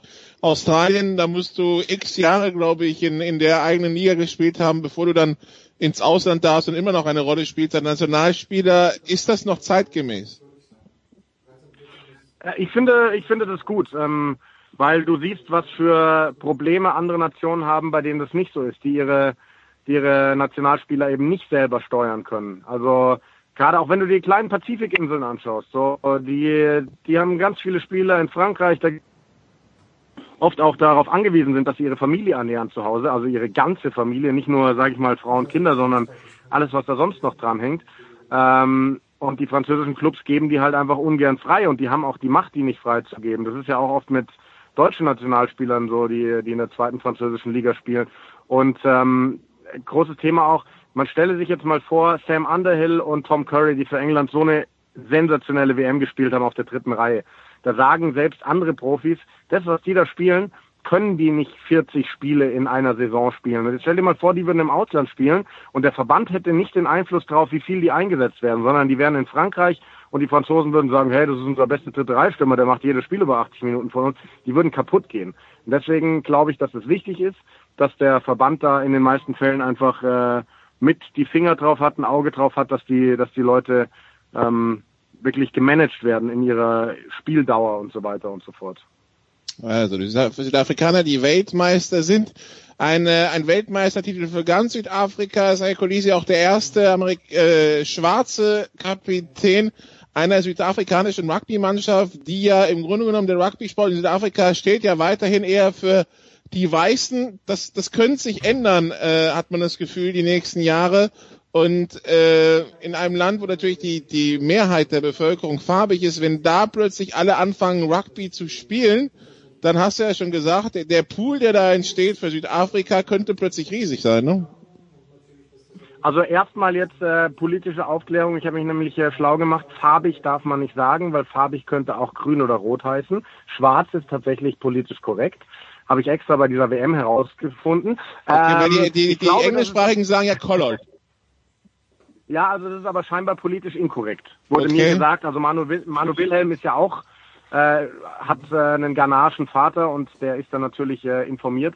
Ähm, ähm, ich glaube, dass es sich schon geändert hat in Südafrika. Also wenn wir jetzt die Mannschaft anschauen, da sind sehr viele schwarze Spieler mit dabei und auch wenn man Bilder aus dem Land sieht, klar gibt's noch diese diese, ähm, diese Schulen oder Internate, die mit Sicherheit in der Rugby-Ausbildung äh, vorne dran sind, die hauptsächlich von weißen Menschen besucht werden, aber die eben auch mittlerweile geöffnet wurden für, für, für schwarze Schüler, wenn die sportlich gute Leistungen bringen. Und äh, wenn man Bilder sieht, ähm, da gibt es ganz viele Projekte wirklich bei so, ich sag, weiß nicht, sagt man Slums in diesem Land, aber in den in den sozial schwachen Regionen, ähm, wo wirklich ganz viele schwarze Kinder auch äh, zum Rugby-Sport kommen. Ich glaube, dass dieser Wechsel, diese Änderung schon, schon in vollem Gang ist. Okay, also werden wir verfolgen die nächsten Jahre. Äh, Township ist, glaube ich, der Begriff in Südafrika, wenn man nicht, wenn man nicht Slum sagt. Äh, ja, also wir müssen jetzt die nächsten Wochen zumindest auf professionelles Rugby verzichten. Das, äh, also zumindest im Nationalmannschaftsbetrieb. Die, die Ligen gehen ja weiter. Das kann man bestimmt auf der Sohn verfolgen. Ich habe mitbekommen, die deutsche Nationalmannschaft ist wieder am Start. Jan, äh, gibt da irgendwelche Neuigkeiten, die man unbedingt teilen muss? Ähm, also ja, sie waren jetzt erfolgreich, haben ziemlich deutlich gewonnen in Polen, was äh, auf jeden Fall ein gutes Zeichen ist. Wir sind ja abgestiegen quasi, was ich aber auch für äh, richtig halte, weil ich glaube, du musst Rugby in Deutschland so ein bisschen von unten aufbauen. Es wird jetzt aktuell darauf verzichtet, eben Spieler aus dem Ausland einzufliegen oder wirklich aktiv dazu scouten. Es wird auf die Spieler gesetzt, die wirklich zu Hause spielen in Deutschland. Ähm, werden viele junge Talente eingebaut, von denen haben wir tatsächlich einige in Deutschland. Und ähm, damit sind die ganz großen Sprünge jetzt vorerst nicht möglich. Aber wie gesagt, glaube ich, dass das der, der richtige Weg ist, da von unten mit jungen Talenten aufzubauen und jetzt nicht irgendwie, weil Geld ist ja sowieso nicht viel da, irgendwie versuchen auf Teufel komm raus, eine tolle Mannschaft mit irgendwelchen Südafrikanern mit deutschen Wurzeln auf die Beine zu stellen. Ähm, bin gespannt, wie, wie das weitergeht. Ich glaube, in der Liga, wo sie jetzt spielen, sind sie gut aufgehoben. Da wird es äh, viele Spiele geben, die sie gewinnen können. Da wird es viele enge Spiele geben, wo sie gefordert sind die, die Liga drüber, wo wir zuletzt waren mit Georgien, Rumänien, die wäre definitiv zu stark für die Mannschaft. Ähm, von daher sehe ich das Ganze ganz positiv. Ich weiß gar nicht, was du hast, Jan. Entschuldige, aber die Österreicher sind so beim Eishockey groß geworden, mit Austro-Kanadiern. Brian Stankiewicz, Greg Holst, das waren legendäre Namen, für die ihr beide zu jung seid, aber so sind wir groß geworden im Eishockey. Ja, ähm, kann man sich drüber streiten, ob wir wirklich groß geworden sind. Ne? Aber ich meine, klar, wir können zumindest mit den äh, Besten der Welt äh, manchmal mithalten.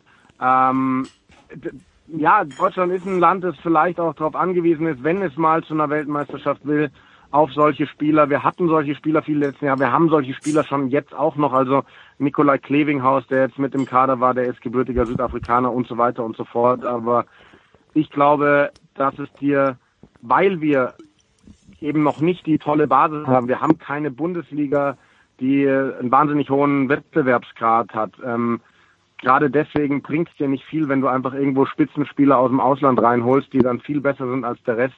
Ähm, ich glaube, dass du mit dem, was du hast, einfach einen Neuaufbau starten musst. Ich bin ja bei dir, Jan. Ich bin ja bei dir. Ja. Ja, Jan, ähm, also 19, 90 Tagen etwa geht die, gehen die Six Nations los, Wochenende 1., 2. Februar. Ähm, wenn man die Bilanz jetzt sieht, England das Finale deutlich verloren, Wales das Spiel um Platz 3 deutlich gegen äh, Neuseeland verloren, äh, die Italiener ja schon in der Vorrunde raus, die Schotten ähm, äh, auch in der in der Vorrunde raus, die Franzosen an Wales gescheitert. Wie sieht das Kräfteverhältnis jetzt für die nächsten ein, zwei Jahre in Europa aus? Ähm, wer, wer muss am ehesten Wunden lecken und wer kann durchstarten? Ähm, boah, das, das kann man, glaube ich, Stand jetzt noch nicht sagen, weil ähm, es wird einfach spannend sein, bei welcher Nation hört welcher gestandene Spieler auf, wo wird der Umbruch vielleicht jetzt schon eingeleitet, bei den anderen vielleicht erst zwei Jahre später. Ähm, also ich denke, um England müssen wir uns keine Sorgen machen. Die sind äh, brutal stark drauf, die ähm, haben auch einen ungemeinen Talentepool. Ähm, Wales sehe ich für den Moment auch noch ziemlich stark aufgestellt. Bei Irland bin ich gespannt. Da kommt es viel drauf an, eben wie, wie der Umbruch jetzt ausfallen wird. Ähm, Schottland, weiß ich nicht, muss man sehen. Die, die haben eine tolle Entwicklung hingelegt, aber ich habe so das Gefühl, dass die so ein bisschen am Stagnieren sind, haben auch wirklich den kleinsten Spielerpool von diesen ganzen Nationen. Äh, Italien, weiß ich nicht, die werden bleiben, wie sie sind, denke ich mal. Das sechste Rad am Wagen, wenn man so will. Und, ja, aber äh, auf Platz fünf oder sechs, genau. Ja, ja. ja, die Franzosen werden in den nächsten vier Jahren zu einer Supermacht aufsteigen, weil die haben die WM im eigenen Land vor der Brust und ich glaube, die, die werden kommen. Nichts anderes wollte Nikola also wir werden hören. in den nächsten Jahren auch Anwärter, auch Anwärter auf den Six Nations Sieg, denke ich mal. Siehst du? Und nichts anderes wollte Nikola hören. Jan, ich danke dir ganz, ganz herzlich. Nikola bleibt noch ein paar Sekunden bei uns, äh, weil wenn wir über Football sprechen, kurze Pause in der Big Show 431.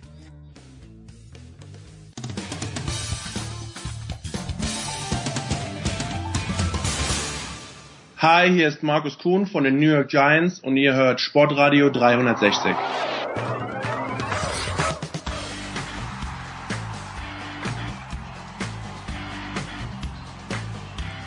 Es geht weiter in der Big Show 431. Nicolas Martin ist dabei geblieben, neu dazugekommen von der Zone, von Sport 1, von Magenta Sport. Franz Büchner. Servus Franz. Hallo. Nicola, wir haben äh, einige Wochen gespielt schon in der National Football League und ich stelle jetzt jede Woche diese Frage. Ähm, wird San Francisco, nein, ich, ich stelle die Frage so und die könnt ihr beide dann gleich äh, diskutieren und Andreas Renner wird sich's anhören. Welche Rolle wird San Francisco gespielt haben, wenn all is said and done in diesem Jahr?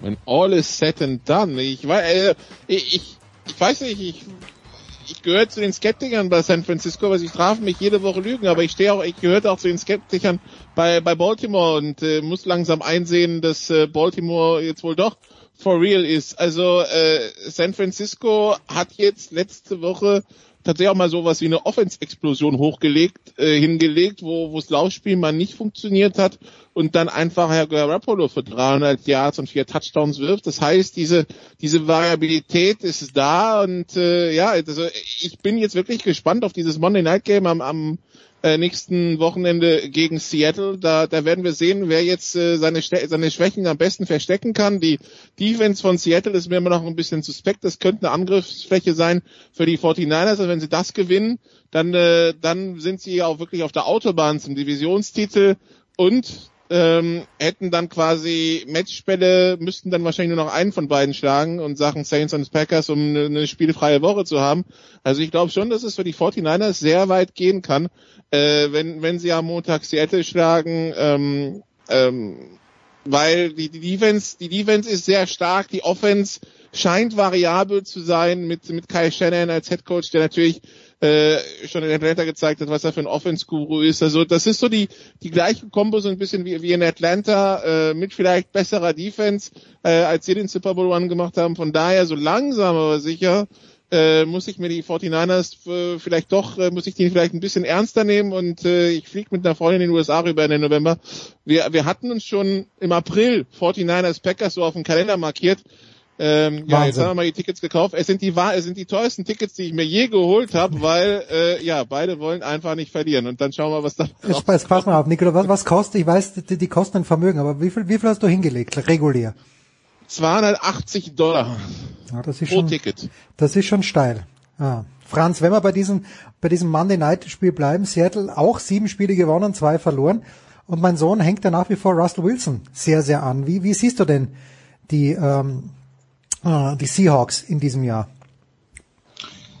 Äh, vor allen Dingen eben dank äh, Russell Wilson äh, in einer ganz guten Position. Ähm, aber das, das ist halt genau das Problem, was Seattle hat. Ähm, äh, Nikola hat es gerade schon mal angerissen, dass die Defense ist so, mm, ja, mal ganz gut, mal nicht so und dann muss eben Wilson das Ganze rausreißen. Also ohne Russell Wilson wären die Seahawks nicht bei 7 und 2. So viel steht mal fest. Das ist ähm, nach wie vor für mich zumindest aktuell einer der Top-Kandidaten, wenn man halt jetzt so zur Hälfte der Saison irgendwelche äh, Awards verteilen möchte, dann äh, würde wahrscheinlich Russell Wilson bei mir den, den MVP-Titel abstauben, weil was der da spielt, ist schon ist schon ziemlich, ziemlich gut. Eine Interception hat er bislang geworfen in der Saison. Äh, 22 Touchdown-Pässe. Ich weiß nicht, ob es immer noch die meisten sind in der Liga, aber äh, es ist auf jeden Fall ganz weit oben mit dabei. Von daher, solange ähm, Wilson weiter auf diesem Niveau spielt, ist auch Seattle ein gefährliches Team, keine Frage. Dass die auch immer wieder gute Tage haben können, eben auf der anderen Seite des Balls, ist auch bekannt. Aber da fehlt mir eben noch so ein bisschen die Konstanz. Und äh, dass dieses Spiel da am Montag gegen San Francisco, das wird dann auch schon für, für Seattle in gewisser Weise richtungsweisend sein. Weil wenn die da bestehen können, ähm, wenn die San Francisco vielleicht tatsächlich die erste Saisonniederlage zufügen könnten, dann muss man auch die Seahawks definitiv sehr ernst nehmen in dieser Spielzeit. Ich nehme die Seahawks immer ernst. Wie gesagt, damit der Hausfrieden gewahrt bleibt. Äh, Nikola hat ja die Sofa-Quarterbacks mit unter anderem mit Günther mit äh, Jan Wegwerth, mit äh, Christian Schimmel am Dienstag rausgebracht. Aber ich, ich gehe mal davon aus, Nikola, wer es nicht gehört hat, pardon, die Ravens gewinnen gegen die Patriots. Muss das jetzt zwingend schlecht sein für New England, dass sie dieses Spiel verloren haben? Weil es ist diese Perfect Season ist off the table und ähm, ja, dann können sie eigentlich ganz locker weiterspielen, weil die Division werden sie ja so auch gewinnen die Division haben sie quasi in der Tasche. Also ich glaube, also die Bills haben zwar einen einfachen Spielplan in der zweiten Saisonhälfte, ich glaube aber trotzdem nicht, dass das reichen wird, um New England noch abzufangen, äh, zumal sie das erste Spiel ja verloren haben. Und äh, ja, Miami und äh, New York brauchen wir ja nicht weiter drüber reden. Ähm, ich ich glaube, das ist äh, das, das ist so ein bisschen der Weckruf zur richtigen Zeit. Die braucht aber New England jedes Jahr.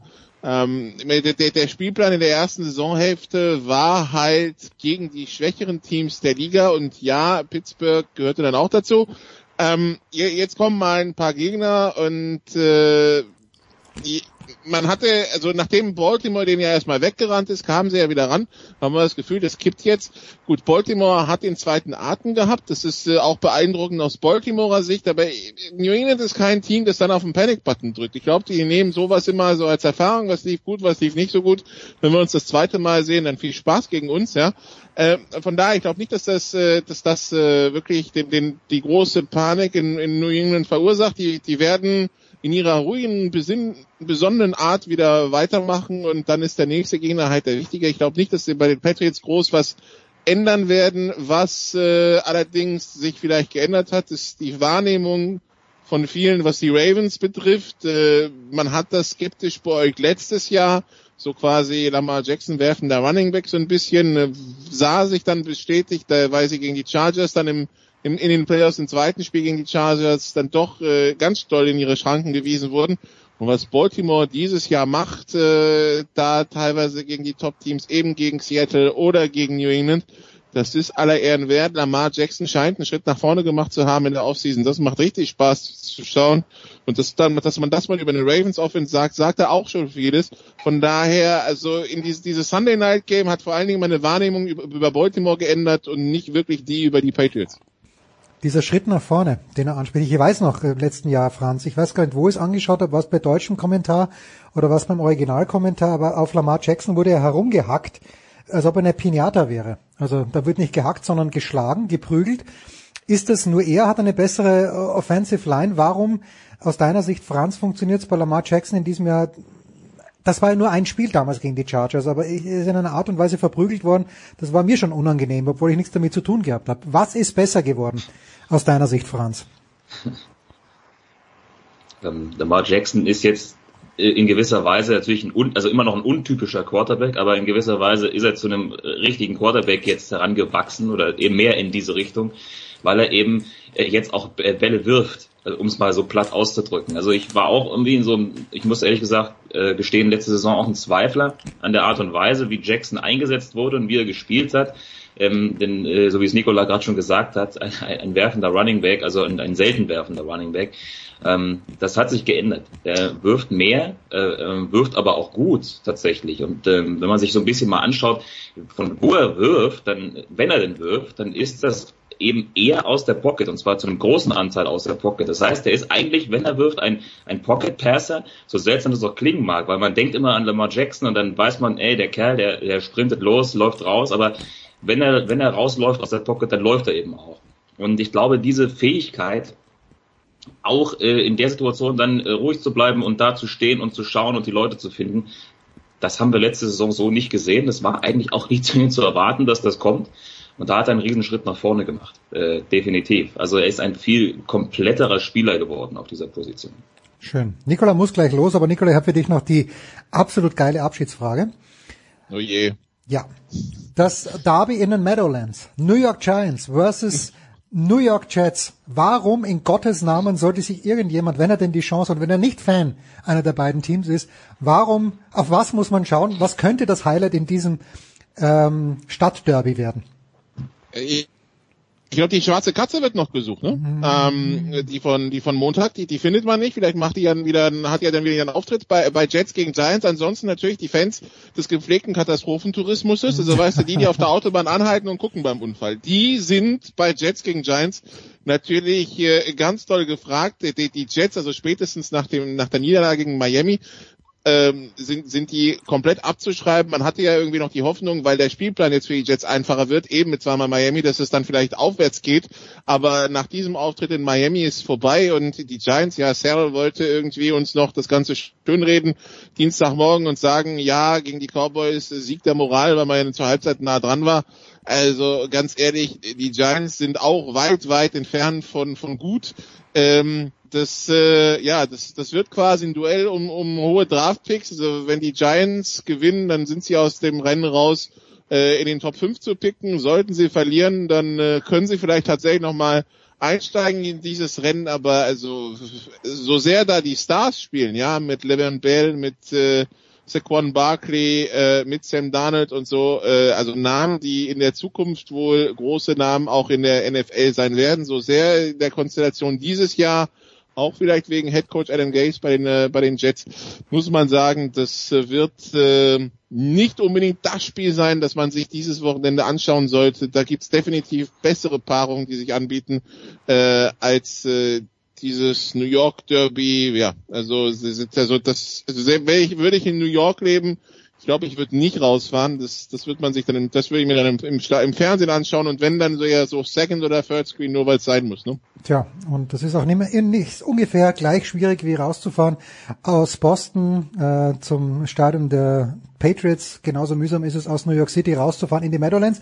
Nikola, du kannst dich grußlos verabschieden. Danke dir. Du musst zum Termin. Aber Franz, für dich habe ich natürlich auch noch mindestens eine leckere Frage. Und wenn ich mich richtig erinnern kann, Franz, die Carolina Panthers sind eher dein Team oder? Wenn, ist tatsächlich so, und jetzt lese ich, dass Cam Newton ähm, in diesem Jahr nicht mehr spielen wird. Die Panthers sind trotzdem 5 und 3. Äh, zwei Fragen auf einmal. Die spielen in Green Bay am Sonntag um 10 Uhr, 22.25 Uhr. Ähm, haben wir schon die 15 Minuten, the 15 Minutes of Fame von Cam Newton gesehen und es wird nichts mehr, weil damals nach dieser 15 und 1 Saison dachte ich mir, all time great. Und jetzt, danach ist nicht mehr viel gekommen. Äh, und zweitens, warum ist Carolina ohne Cam Newton so gut? Oder zumindest verhältnismäßig gut mit einem 5-3-Record? Also ich, ich glaube tatsächlich auch, dass die Zeit von Newton jetzt zu Ende geht äh, in Carolina, dass er kein Spiel mehr machen wird für die Panthers. Äh, in der Saison ja schon mal sowieso nicht und mhm. danach äh, kann ich es mir eben auch nicht vorstellen, tatsächlich. Ähm, war jetzt auch lange da und hat viel Gutes gemacht für dieses Team, kann man ja auch nicht anders sagen, gerade in der 2015er Saison mit Super Bowl Teilnahme, mit MVP-Titel. Also äh, keine Frage. Das war schon außergewöhnlich mitunter, was er geleistet hat, aber die Art und Weise, wie er gespielt hat, die hat ihn dann doch irgendwann eingeholt. Mhm. Und äh, diese, diese schleichenden Verletzungen, die sich dann immer mehr gehäuft haben, haben ihn jetzt eben auch rausgenommen aus der Saison. Und das zeigt eben, dass diese Art und Weise zu spielen äh, auf der Position äh, dann doch nicht die ist, mit der man eine lange, eine wirklich äh, ja, konstant lange Karriere hinbekommt in dieser Liga. Also ich, ich würde mal sagen, das war's für Newton in Carolina.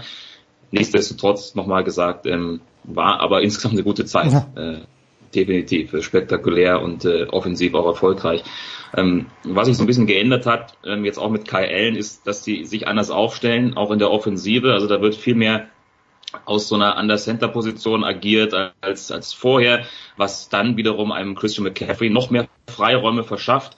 Denn ähm, logischerweise, so ehrlich muss man sein, ist dieses Team größtenteils ähm, so eine Art One-Man-Show in der Offensive, was eben durch Christian McCaffrey kommt. Mhm. Ähm, was der Kerl da abreißt in der Saison ist äh, außergewöhnlich, keine Frage. Also ohne den wäre es keine 5 und 3 Bilanz aktuell, so viel ist auch klar, aber es ist einfach ein bisschen eine ganz ein anderes Verhältnis eben auch geschaffen. Ja, natürlich hat KL nicht diese diese Athletik wie, wie ein Cam Newton, aber er spielt eben auch etwas risikobefreiter und hat für mich den sicheren Arm, also sichere Pässe, äh, nicht ganz so viel ja, Ungenauigkeiten drin in seinem Spiel.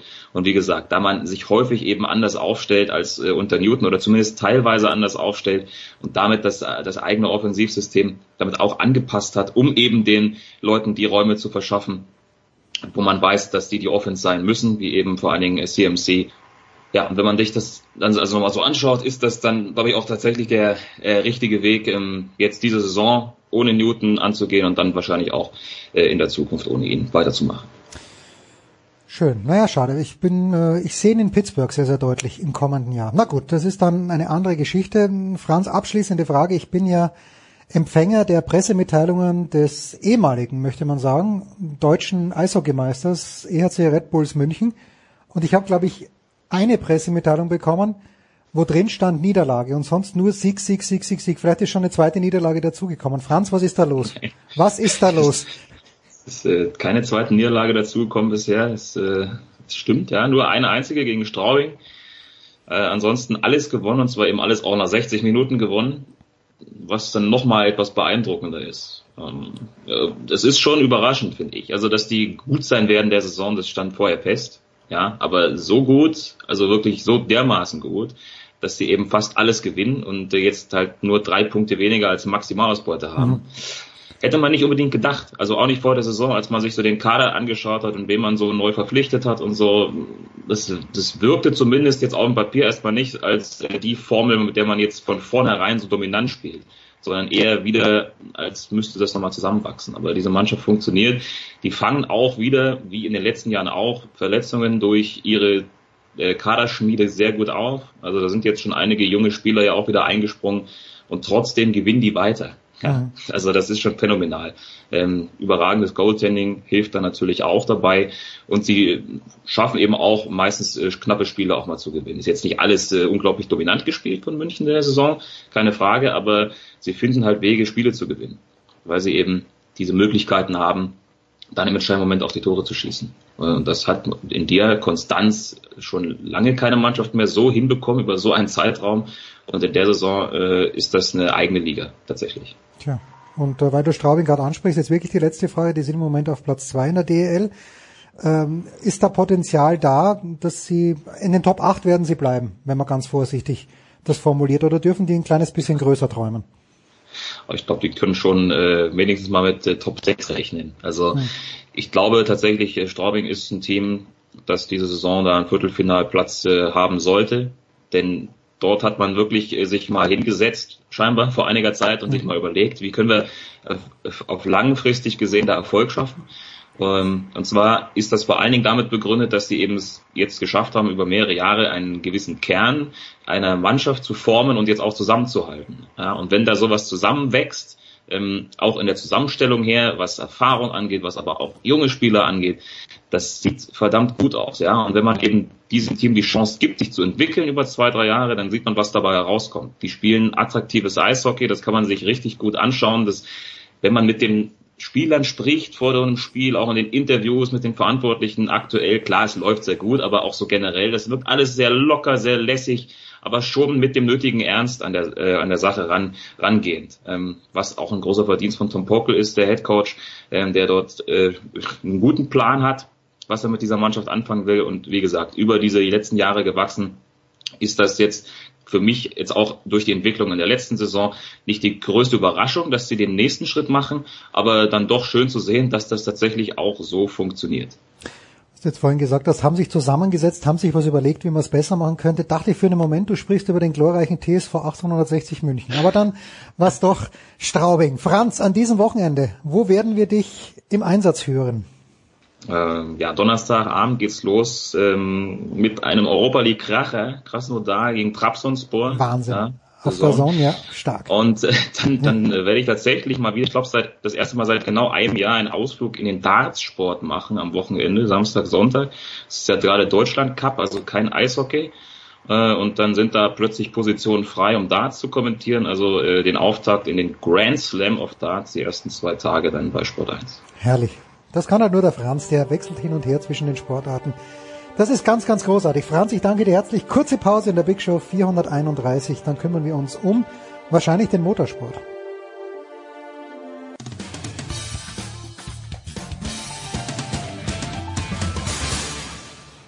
Hallo, hier spricht Thorsten Leidenhardt, Headcoach von Ratio Ulm und Sie hören Sportradio 360.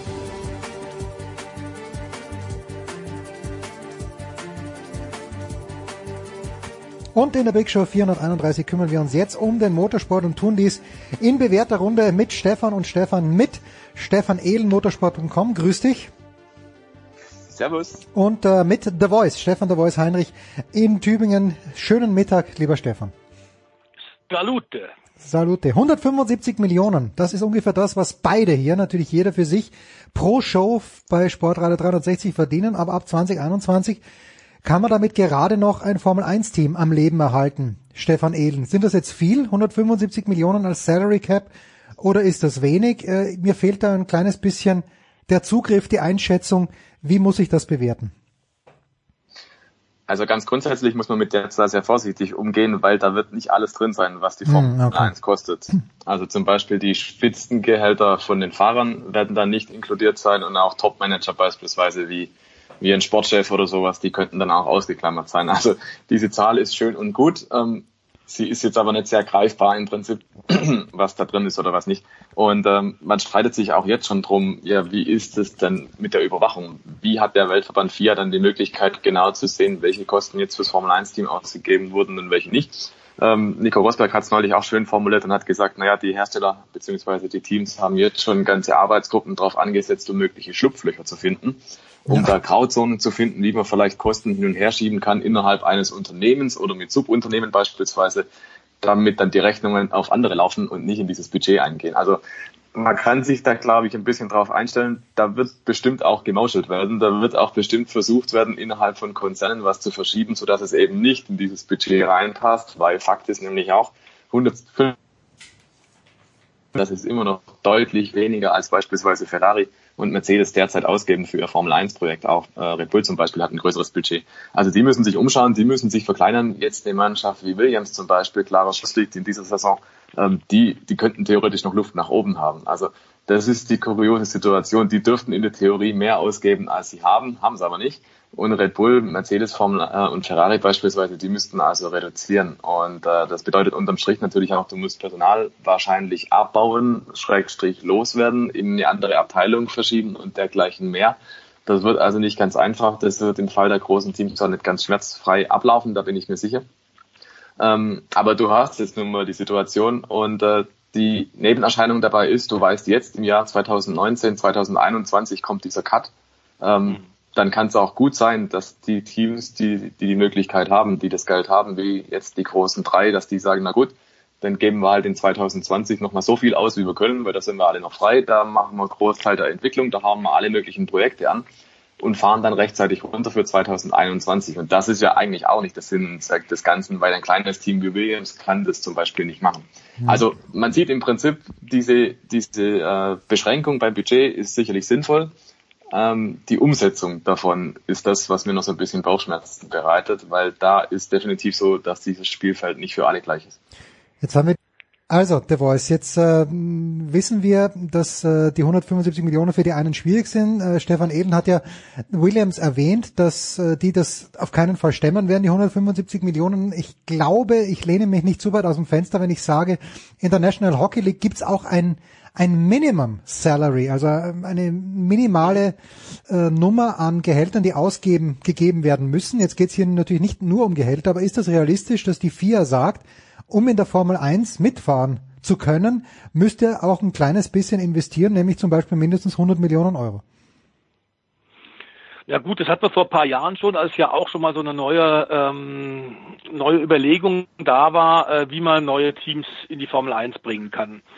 Das hat dann auch funktioniert, drei neue Teams kamen mit großen Versprechungen gelockt über eben auch eine Budgetdeckelung, ein, ein äh, Kappen der, der Auswüchse, der finanziellen Aus, Auswüchse und es hat alles nicht funktioniert. Das ist wie im Sport überall in allen Bereichen, ob im Fußball oder Tennis. Es macht nur Sinn, Regeln aufzustellen, wenn sie tatsächlich auch kontrollieren kann. Mhm. Sonst wird das Ganze äh, relativ absurd. Ich glaube aber tatsächlich, und das sehe ich ähnlich wie der Stefan, dass das die einzig richtige Überlebensstrategie sein kann, dass man es jetzt versucht, auch wenn tatsächlich viele der mittleren Teams wie Force India äh, tatsächlich auch maulen und sagen, es ist immer noch deutlich zu hoch, diese aktuell festgesetzte Summe. Und vor allem, es sind noch viel zu viele Ausnahmen. Also Marketingausgaben, die Pilotengehälter und, und, und ist alles gar nicht drin in dieser 175 Millionen Summe. Aber ich glaube, das muss man sowieso Schritt für Schritt machen. Es ist eine komplette Strategie und, und äh, Wechsel auch der Denke den Liberty Media mit Ross Braun als Sportdirektor tatsächlich da jetzt einführt und das geht nicht von heute auf morgen. Es sei denn, du trittst allen mehr oder weniger massiv auf die Füße. Das geht nicht. Du musst einen Kompromiss finden und der ist jetzt erfolgt. Das ist ein erster Schritt. Von Anfang an haben die Macher aber auch gesagt, dass es dabei nicht bleiben soll, sondern man wird weiter mit den Teams dran arbeiten, um eine weitere Reduktion hinzubekommen. Ich glaube, das ist auch notwendig. Das war wohl und das ist wie eine Demokratie das aktuell maximal Mögliche, ohne tatsächlich zu riskieren, dass Mercedes, Red Bull, Ferrari tatsächlich dann äh, beleidigt aufhören. Ähm, keine Revolution, es ist eine Evolution, aber ich glaube, es geht absolut in die richtige Richtung. Das sehe ich im Übrigen mit dem Auto dann auch, denn nicht nur die finanziellen Regeln sind ja neu, sondern auch die technisch und sportlichen Regeln für die Formel 1 der Zukunft ab 2021. Und auch dort musste dringend was tun, denn wir haben gerade beim letzten Grand Prix wieder mal gesehen, warum wir tatsächlich neue Autos brauchen. Äh, denn bis im Grunde, äh, ich glaube, ich Alexander Albon, der 15 Überholmanöver im Rennen hm. gemacht hat, weil er immer wieder zurückgeworfen wurde, war es für diese eigentlich gute Rennstrecke Austin, die durchaus Überholmöglichkeiten bietet, eigentlich ein relativ fades Rennen. Auch Mexiko war nicht so besonders elektrisierend.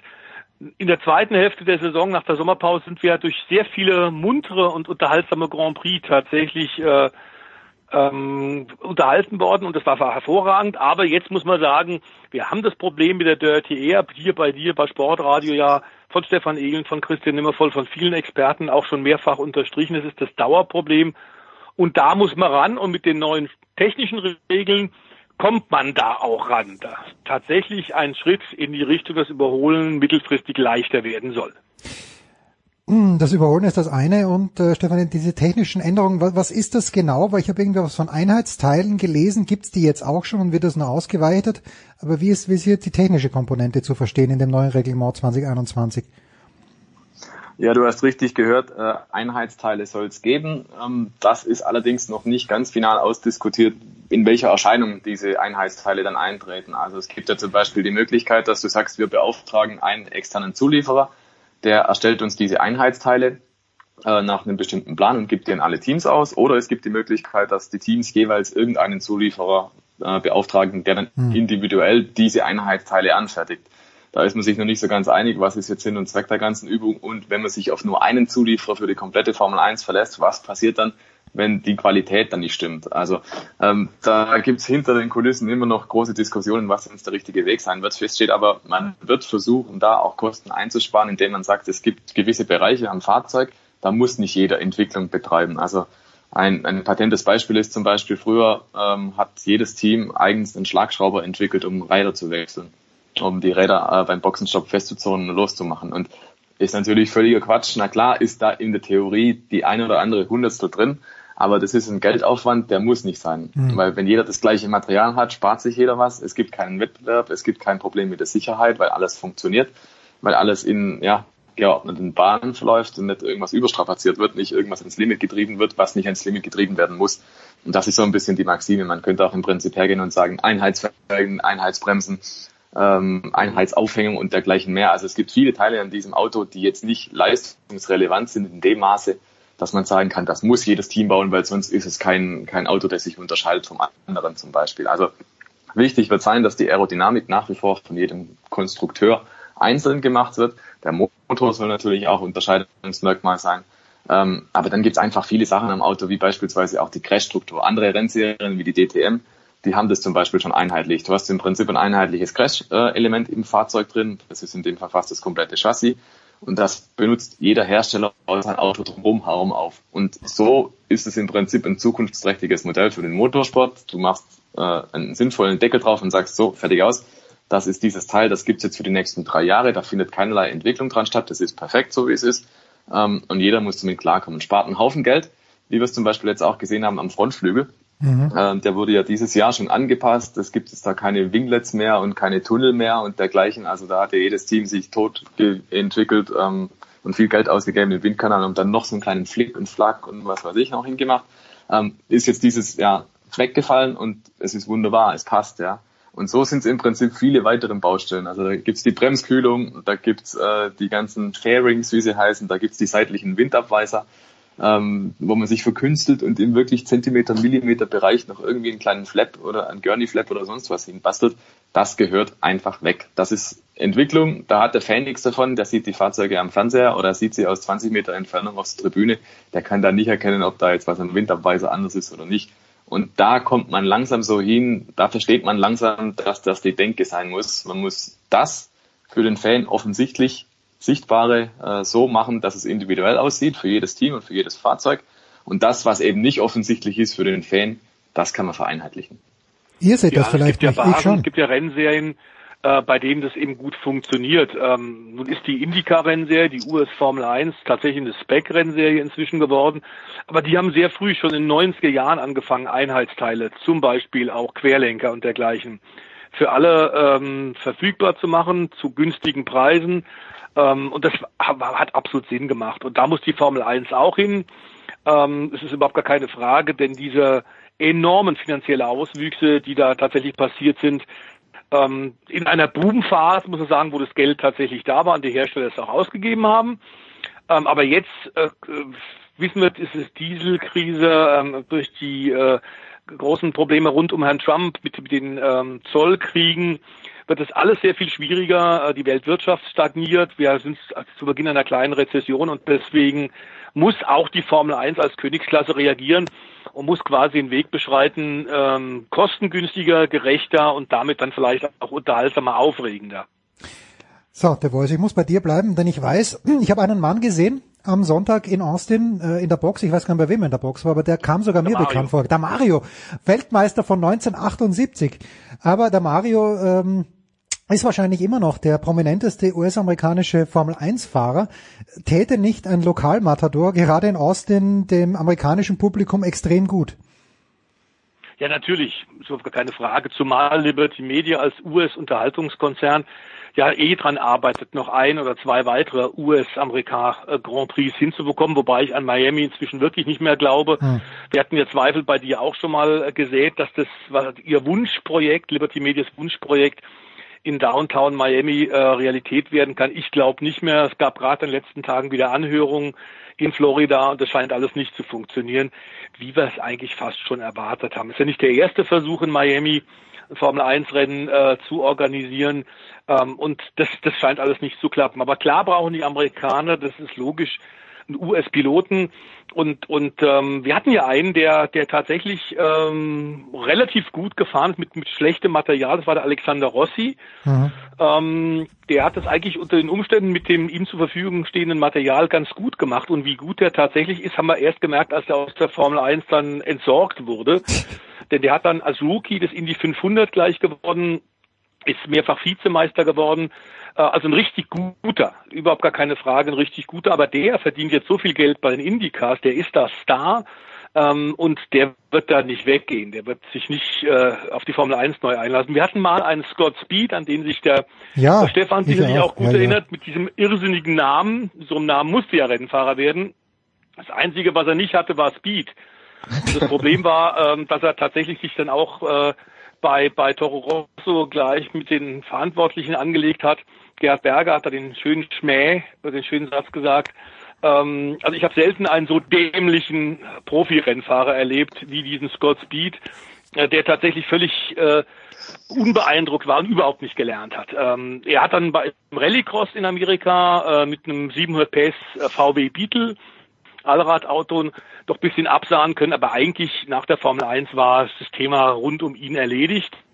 Schade bei dem Namen. Und klar ist, äh, da muss man jetzt was tun, aber es bietet sich aktuell wirklich keiner an. Denn wir hatten ja einen, der so ein bisschen auf dem aufsteigenden Ast war, aus Amerika kommend, in der Formel 2 gefahren ist, bis es richtig gekracht hat. Der Unfall in Spa in Belgien im Rahmen des Formel 1 Grand Prix, du erinnerst dich mit dem Tod ja, ja auch ähm, den Tod des Franzosen. Und da haben wir eben tatsächlich den Juan Manuel Correra gehabt. Das ist ein US-Amerikaner, also fährt mit amerikanischer Lizenz. Der war jetzt schon in der Formel 2 und war gutes vorderes Mittelfeld. Aber klar, nach diesen komplizierten Brüchen wissen wir überhaupt nicht, ähm, ob es dann eine Rennfahrerkarriere weitergeht. Und wenn, ob er dann nicht tatsächlich auch einen Knacks davongetragen hat, wie das vielen äh, aufstrebenden Rennfahrern passiert ist. Wenn die einmal einen sehr schweren Unfall haben, bleibt dann in der Psyche eben doch was haften. Tja, und äh, Stefan Eden, ein Wort noch zum Grand Prix in, äh, in Austin. Letzte Woche hast du uns ja garantiert, möchte ich sagen, einen Sieg von Ferrari. Es ist äh, knapp keiner geworden, auch weil alle, weil Sebastian Vettel ja, ich weiß gar nicht, weiß man mittlerweile schon, was genau passiert ist, aber es, ist, es schaute ganz, ganz schlimm aus. Nach dem Start hat er Platz um Platz verloren, dann fährt er über diesen einen Huckel drüber. Plötzlich fällt ihm im Grunde genommen das Auto auseinander. Ähm, also ein, wieder, wieder mal ein sehr frustrierendes Wochenende für Ferrari, mein lieber Stefan Ehlen. Was ist deine Entschuldigung, dass du uns hier auf die falsche Wettfährte geschickt hast? Haben wir Stefan? Ja, war ein schöner Teaser. Ne? Ja. Also ähm, tatsächlich äh, kam das durchaus unerwartet, was da los war. Man hat es dann bei Ferrari grundsätzlich so erklärt, naja, wir haben dieses Wochenende in Austin die Abstimmung ein bisschen anders gewählt als sonst. Wir hatten dann äh, offensichtlich, so hat es äh, Ferrari geschildert, mehr Abtrieb gefahren, also die Flügel ein bisschen steiler gestellt, um in den Kurven Geschwindigkeit zu haben, also um da schneller fahren zu können, weil auf den Geraden, so war der Ton, sind wir ja ohnehin schnell genug. Also Mhm. man hat absichtlich gesagt, wir opfern jetzt mal Topspeed und äh, probieren es mit mehr Abtrieb und hat dann am Sonntagabend aber gesagt, ja, okay, dieses Experiment ging in die Hose. Jetzt kann man sich natürlich fragen, ähm, das hat man ja sicherlich schon am Samstag erkannt, dass es nicht so glorreich war. Wieso hat man dann das Fahrzeug nicht nochmal umgebaut auf das Standard-Setup? Antwort, darf man nicht. Also das ist das Problem an der ganzen Geschichte. Ähm, sobald dieses Fahrzeug ins Qualifying gegangen ist, darf man da nichts mehr dran ändern, es sei denn unter Aufsicht der FIA und dergleichen mehr. Also man könnte natürlich irgendwie sagen, man könnte in der Abstimmung noch was ändern, aber dann fährst halt im Prinzip aus der Boxengasse los. Äh, das ist so ein bisschen die Krux. Also Ferrari war dann in diesem Experiment gefangen und musste das dann so auch durchziehen. Dann kam die erste Rennrunde und Sebastian Vettel fiel da wie ein Stein nach hinten. Das war sicherlich nicht nach Fahrplan und auch Charles Leclerc hat sich da äh, schwer getan im ersten Stint. Das hat man dann teilweise damit begründet, dass die Reifen offenbar ähm, schwer auf Temperatur zu bringen waren und bei Vettel war natürlich klar, irgendwo war da schon ein Knacks drin im Auto. Also das war höchst ungewöhnlich, was da bei ihm passiert ist. Das Auto war ja anfangs völlig unfahrbar und er war jenseits von Gut und Böse unterwegs und dann kam die Szene, die du gerade beschrieben hast, Jens, ähm, und es knackt dann einfach hinten rechts und die Aufhängung bricht. Ähm, das ist natürlich nicht im Sinne des Erfinders gewesen. Und ja, das mag sicherlich auch ein bisschen darauf zurückgehen, dass Austin in diesem Jahr extrem holprig war. Also es war schon bei der MotoGP der Fall, dass da extrem viele Bodenwellen drin waren im Belag. Und die haben das Auto natürlich umso mehr durchgeschüttelt. Plus äh, die Fahrer sind teilweise sehr, sehr hart über die Randsteine geräubert. Also es gab unheimlich viele Erschütterungen, mehr Erschütterungen als auf sonstigen Rennstrecken im Kalender. Äh, das mag alles dazu beigetragen haben, dass vielleicht irgendein Teil, wahrscheinlich der berüchtigte Pfennigartikel am Ferrari von Sebastian Vettel nachgegeben hat und äh, ihm dann den Ausfall da beschert hat. Und ja, also für Ferrari war das natürlich eine Katastrophe. Ähm, es ging dann parallel auch äh, noch ein bisschen politisch her, weil Red Bull eine sogenannte technische Direktive provoziert hat. Also man hat bei der FIA nachgefragt, wie wäre das denn, wenn man im Antrieb dies und jenes machen würde. Und die FIA hat dann gesagt, nö, das wäre dann illegal. Mhm. Ähm, und daraufhin trat dann dieser, dieser Leistungsverlust bei Ferrari ein. Jetzt weiß man aber nicht so richtig, hat das einen Zusammenhang oder war es ein Zufall? Ferrari sagt, alles Bullshit, ähm, hängt nicht damit zusammen, sondern hängt damit zusammen, dass wir nur am Setup rumgespielt haben und das war halt Käse. Also dieses Thema mit der technischen Direktive, der Ferrari Topspeed, der plötzlich nicht mehr da war, die Änderungen am Setup, die vielleicht nicht so glücklich gewesen sind, das ist ein Thema, das, glaube ich, uns in den nächsten Wochen bis zum Saisonende noch ein bisschen weiter verfolgen wird.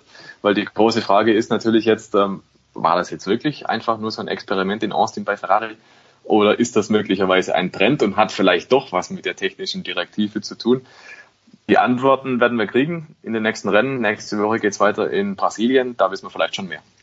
Draußen bei den Krokodilsümpfen hätte früher Heinz Brüller gesagt, in Rio Chacarepagua, aber da fährt man schon nicht mehr bei den Krokodilsümpfen. So, ein Wort natürlich, wenn wir schon in den USA sind, noch äh, zur Indica-Serie. Dein alter Freund Roger Penske, The Voice, hat zugeschlagen. Macht er das noch persönlich, dass er eigentlich den ganzen Laden aufkauft oder äh, hat er schon an die nächste Generation weitergegeben? Nee, nee, nee. Der ist noch in Amt Würden und macht das ganz alleine, führt dieses Riesenimperium. Ähm, inzwischen, wir hatten ja vor einigen Wochen bei dir auch ein Roger Penske Special äh, mit dem Kollegen Manfred Janke, um ein bisschen hochleben zu lassen, was der tatsächlich im zarten Alter von 75 noch alles äh, erreicht. Zumal er ja seit drei Jahren jetzt auch in Australien in der V8 Supercar Championship ähm, eigenes Team hat und dort von Sieg zu Sieg als Scott McLaughlin in diesem Jahr überlegen Champion nach bisher 17 Siegen, unter anderem auch Bathurst 1000 äh, rund um den legendären Mount Panorama gewonnen. Also der wischt auch in Down Under auf dem fünften Kontinent. Hat die IndyCar-Rennserie hat er gewonnen.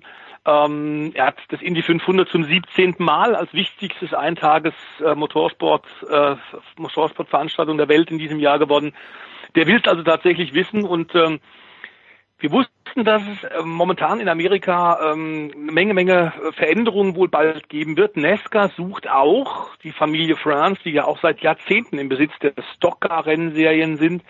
Die suchen offenbar auch Käufer. Die wollen auch nicht mehr das alleine als Familie leiten.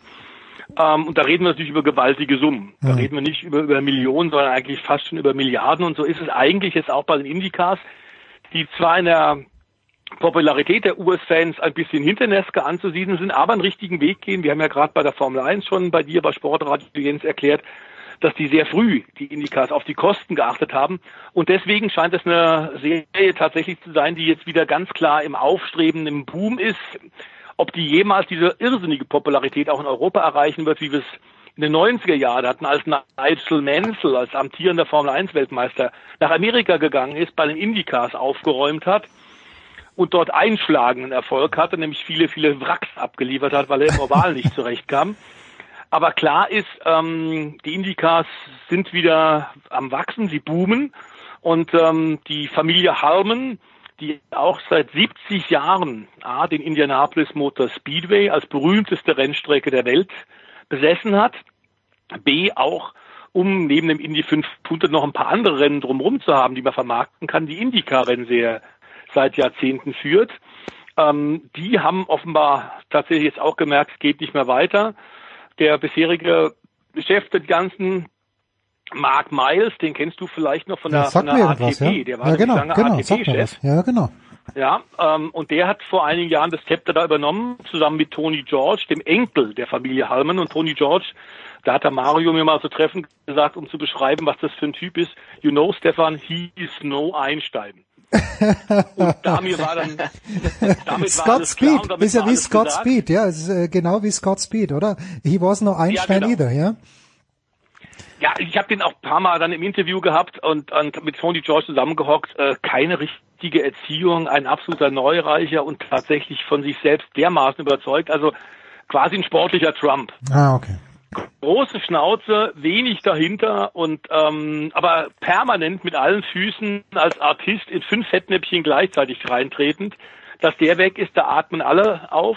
Klar ist, man hat jetzt seit Jahren auch ähnlich wie Nesca bei den Indycars gesucht und so viele Leute hast du nicht, die das Know-how haben, tatsächlich Profisport in Amerika zu organisieren, die auch die Leidenschaft, die Passion haben und, klar, auch das Geld, logisch, die das kaufen können. Und Roger Penske hat es tatsächlich jetzt gemacht. Ähm, das ging relativ schnell über die Bühne, hat also tatsächlich die Indycar-Rennserie, in der er selber ja mit einem Drei-Wagen-Team antritt, gekauft, den Indianapolis Motor Speedway. Dem gehört ihm jetzt, der will da auch wieder Formel-1-Rennen haben. Roger Penske hat eine irrsinnige Glaubwürdigkeit weltweit. Und er wird dieser US-Formel-Rennserie und dem Indianapolis Motor Speedway sicherlich gut tun. Ähm, wir hatten natürlich so ein bisschen spekuliert, okay, was ist denn das für ein, für ein Volumen? Wovon reden wir da? Genaue Zahlen kriegst du nicht raus. Aber es ist so etwa eine Milliarde US-Dollar. Ähm, und die hat da Roger Penske tatsächlich hingelegt und hat den ganzen Klumpatsch gekauft und will da jetzt was draus machen und alle atmen durch. Also Chip Ganassi zum Beispiel, der große Konkurrent, sportliche Konkurrenz von Roger Penske, hat gesagt, das ist fantastisch, das ist genau das Richtige für uns, das ist das, was wir brauchen. Ähm, alle die Geschäfte, die Roger Penske macht, äh, bringt er zum Erfolg, sind sauber und gut und transparent. Und äh, alle Beteiligten im US-Motorsport können darüber nicht glücklicher sein. So. We are hier Einsteins, nur Einsteins am Start. Und da möchte ich darauf hinweisen, Stefan de Vois Heinrich und Stefan Ehlen haben beide ganz, ganz bilderbuchschöne Artikel geschrieben für unser Jahresmagazin Hashtag 12 Monate. Jetzt bestellen Steilpass at Sportradio 360.de. Ich danke den beiden Stefans wie immer sehr, sehr herzlich. Danke de Voice, danke Stefan Ehlen. Kurze Pause und dann geht's weiter in der Big Show 431.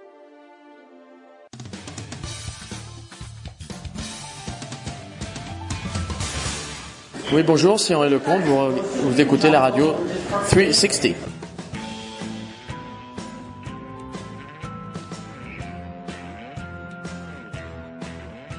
Big Show 431. Traditionell zum Abschluss widmen wir uns dem Tennissport und beinahe traditionell dabei, wie fast jede Woche, Jörg Almroth, tennisnet.com. Grüß dich, Jörg. Hallo Jens. Jörg, wer letzte Woche, vergangene Woche unvorsichtigerweise auf der Zone mal einen Blick nach Shenzhen geworfen hat, hat zumeist eine Dame gesehen, die sich vor ihrer Zeit von der Gegnerin verabschiedet hat oder am Boden gelegen ist, wie Belinda Bencic und behandelt werden musste. Eine verdiente Siegerin am Ende, wie ich fand, mit Ashley Barty, aber ein schwieriges Turnier, oder? Das würde ich als um, Untertreibung bezeichnen. Also das war, äh, sagen wir mal so, da gibt es ja zwei Aspekte, so wie du äh, es in der Anmoderation gesagt hast. Äh, wer hat's, wer hat's am Ende gesehen tatsächlich? Ich befürchte, ich befürchte nicht allzu viele. Wer es, gesehen hat, hat äh, in der Tat eine äh, praktisch endlose Geschichte von, ja, Aufgaben, Verletzungsproblemen, irgendwie Schwierigkeiten gesehen und äh, äh, sozusagen das altbeliebte, wirklich ja bei äh, diesen Endturnieren äh, Motto, wer am äh, Ende noch auf zwei Beinen stehen kann, gewinnt das Turnier.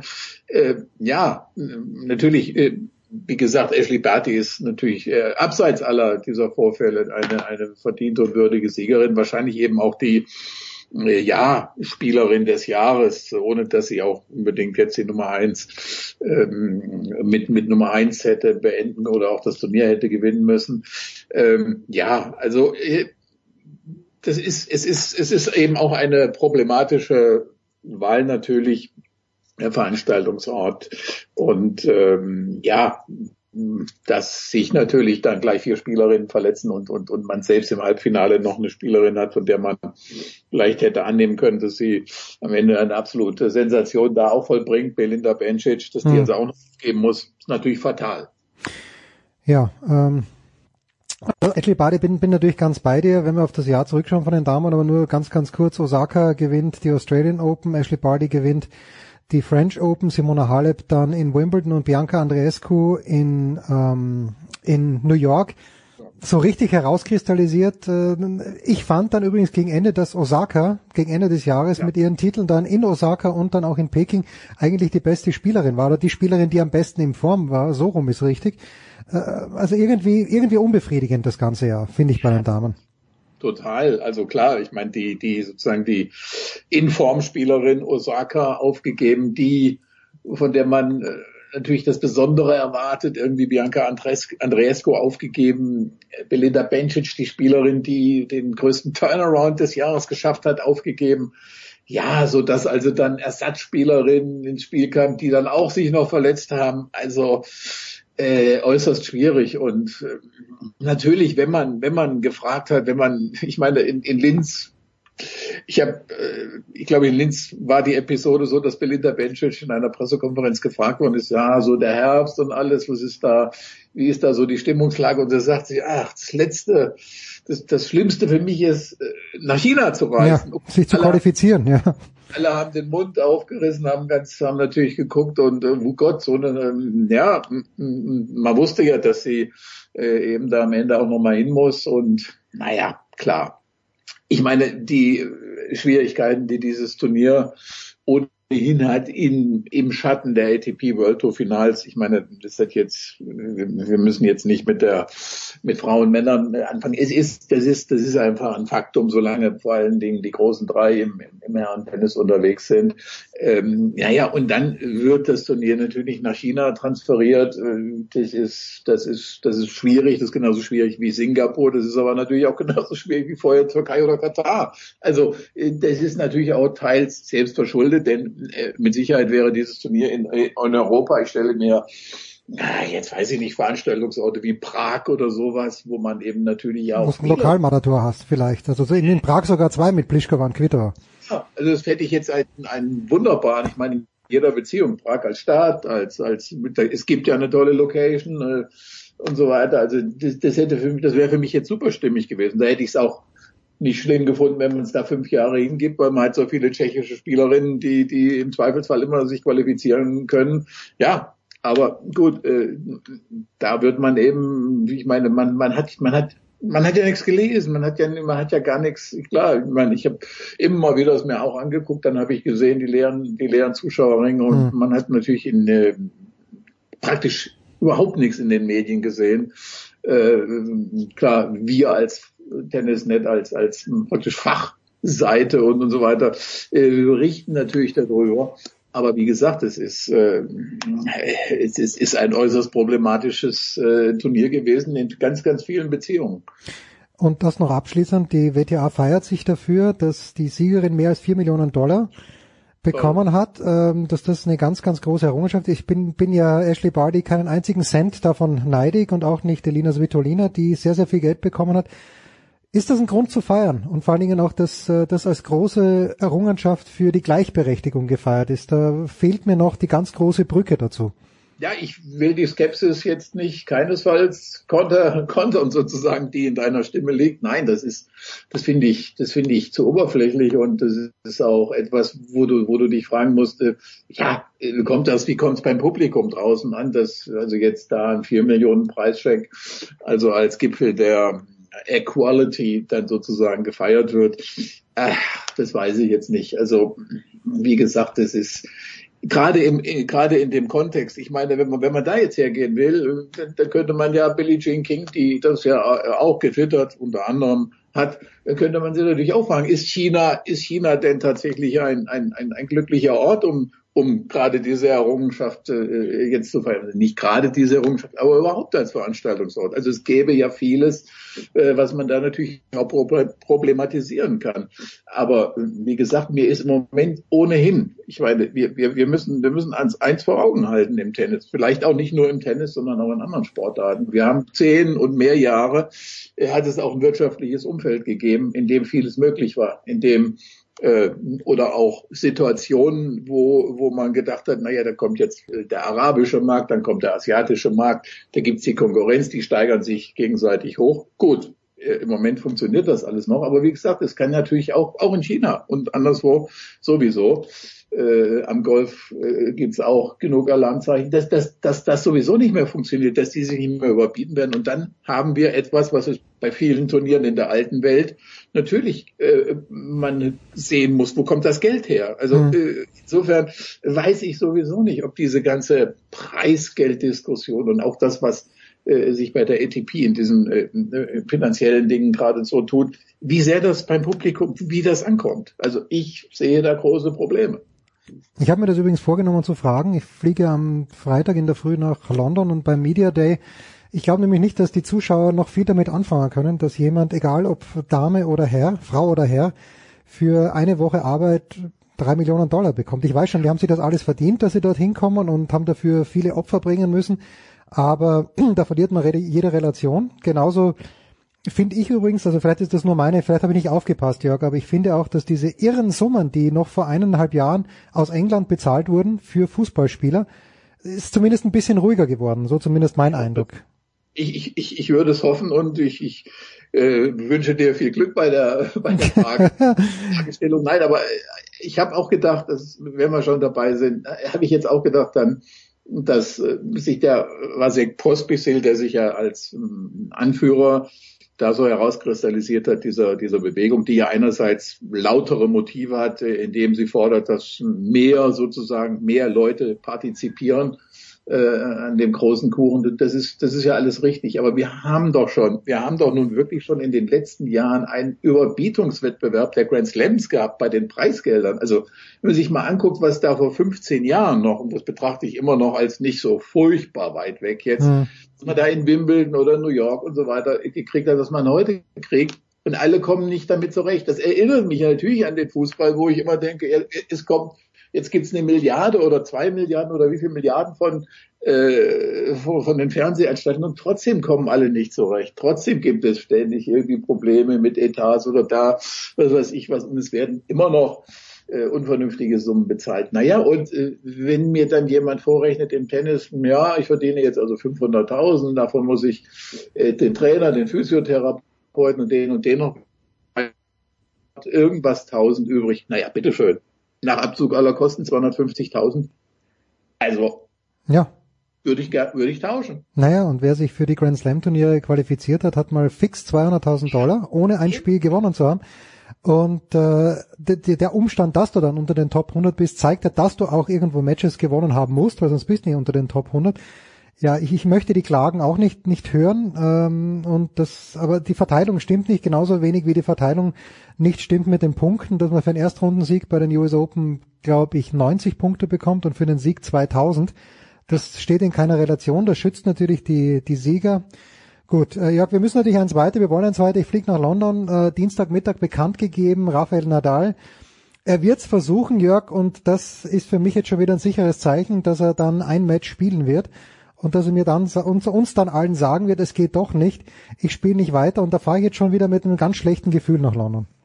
Ja, nein, das ist, das halte ich auch für keine, das halte ich natürlich generell für keine gute Politik und äh, da ist er nicht alleine, da hat es oft genug, wie du weißt, auch gerade Probleme zum Beispiel mit Andy Murray gegeben, der äh, sich irgendwann aus den Turnieren zurückgezogen hat, nachdem der Draw dann äh, äh, da war und äh, natürlich das äh, sich, sich nicht mehr verändern ließ teilweise, dass also Leute in, äh, in, in Hälften zusammengewürfelt wurden. Also da hat es ja auch böses Blut gegeben. Und natürlich wird man sich heute denken, also wenn dann also Federer und Djokovic zusammengewürfelt werden, äh, Nadal und äh, andere in der anderen Gruppe sind und der Nadal dann äh, irgendwie vielleicht sogar vor dem Turnier feststellt, was ich ehrlich gesagt für die wahrscheinlichere Option halte, sagt, nee, es geht dann doch irgendwie nicht oder es macht keinen Sinn.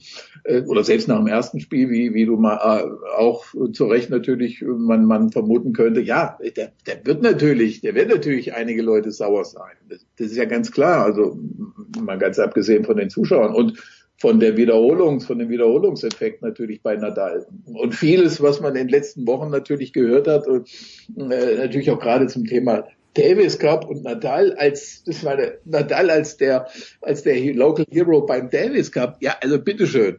Also bitteschön. Das ist ja, das war ja, das war ja so glaubwürdig wie, naja, kannst du dir jetzt selber aus, äh, ja. äh, ausrechnen, was, was man, wie man das vergleichen möchte. Also äh, ich glaube, ehrlich gesagt, die Saison ist für Nadal, die ist, die ist irgendwie beendet. Äh, hm. Er braucht's ja auch nicht jetzt äh, wirklich, was da noch kommt. Klar würde er irgendwann einmal gerne dieses Turnier gewinnen.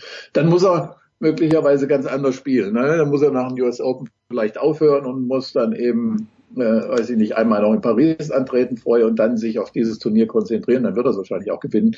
Aber so wie der Schedule war von ihm, naja, also das, das wird, also, ja, damit wäre man ja im Grunde genommen, damit hätte man sofort die Fortsetzung dieser Verletzungsarge, die man eben bei den Frauen hätte. Ne? Sofort auch wieder diese Thematik. Hm. Unangenehm. Ja, unangenehm. Wie siehst du im Moment Alexander Zverev in Form. In Shanghai kommt er ins Finale. Da hat er ja, schon schon ordentlich gespielt. Gerade gegen Berrettini im Halbfinale hat er mir gut gefallen. Dann ist er in Basel ein bisschen krank, äh, sagt sogar sehr krank, fliegt erste Runde raus, verliert dann gegen Shapovalov ein Match, weil der Court zu klein ist.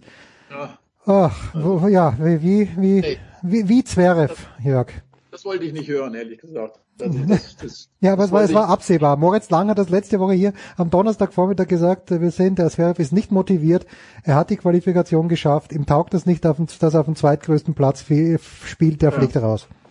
Das hat mich, woran hat mich das erinnert, Jens? Ich meine, du, du wirst es nicht wahrscheinlich hervorzücken können, aber mich erinnert es an die Geschichte von Thomas Haas 1998 in Wimbledon, der auf dem Center Court Andre Agassi schlug und als, ja, weiß ich nicht, natürlich als, als der neue Superstar, der junge, der junge, weiß was ich, möglicherweise, weiß ich nicht, bis, bis in die zweite Woche in Wimbledon kommen kann, dann hat er auf dem Außenplatz gespielt, äh, hat die nächste Runde verloren und hatte sich dann auch in die Pressekonferenz reingesetzt und, und, und hat gesagt, naja, da, da draußen, mh, hm, das ja. war jetzt nichts für mich. Naja, also wie gesagt, 20, äh, 21 Jahre später ist so eine Aussage dann eben auch nicht besonders äh, viel schlauer. Und äh, nee, also äh, generell die Form, da, da muss ich sagen, da ist, da ist der Zverev in diesem Jahr sozusagen jemand, den man eher so ins, im Frauentennis verorten würde. Also man weiß nie, was äh, eigentlich im nächsten Moment passiert und äh, ob er ob er tatsächlich jetzt in ein Finale kommt, ob er ob er das Ding gewinnen kann oder ob er eben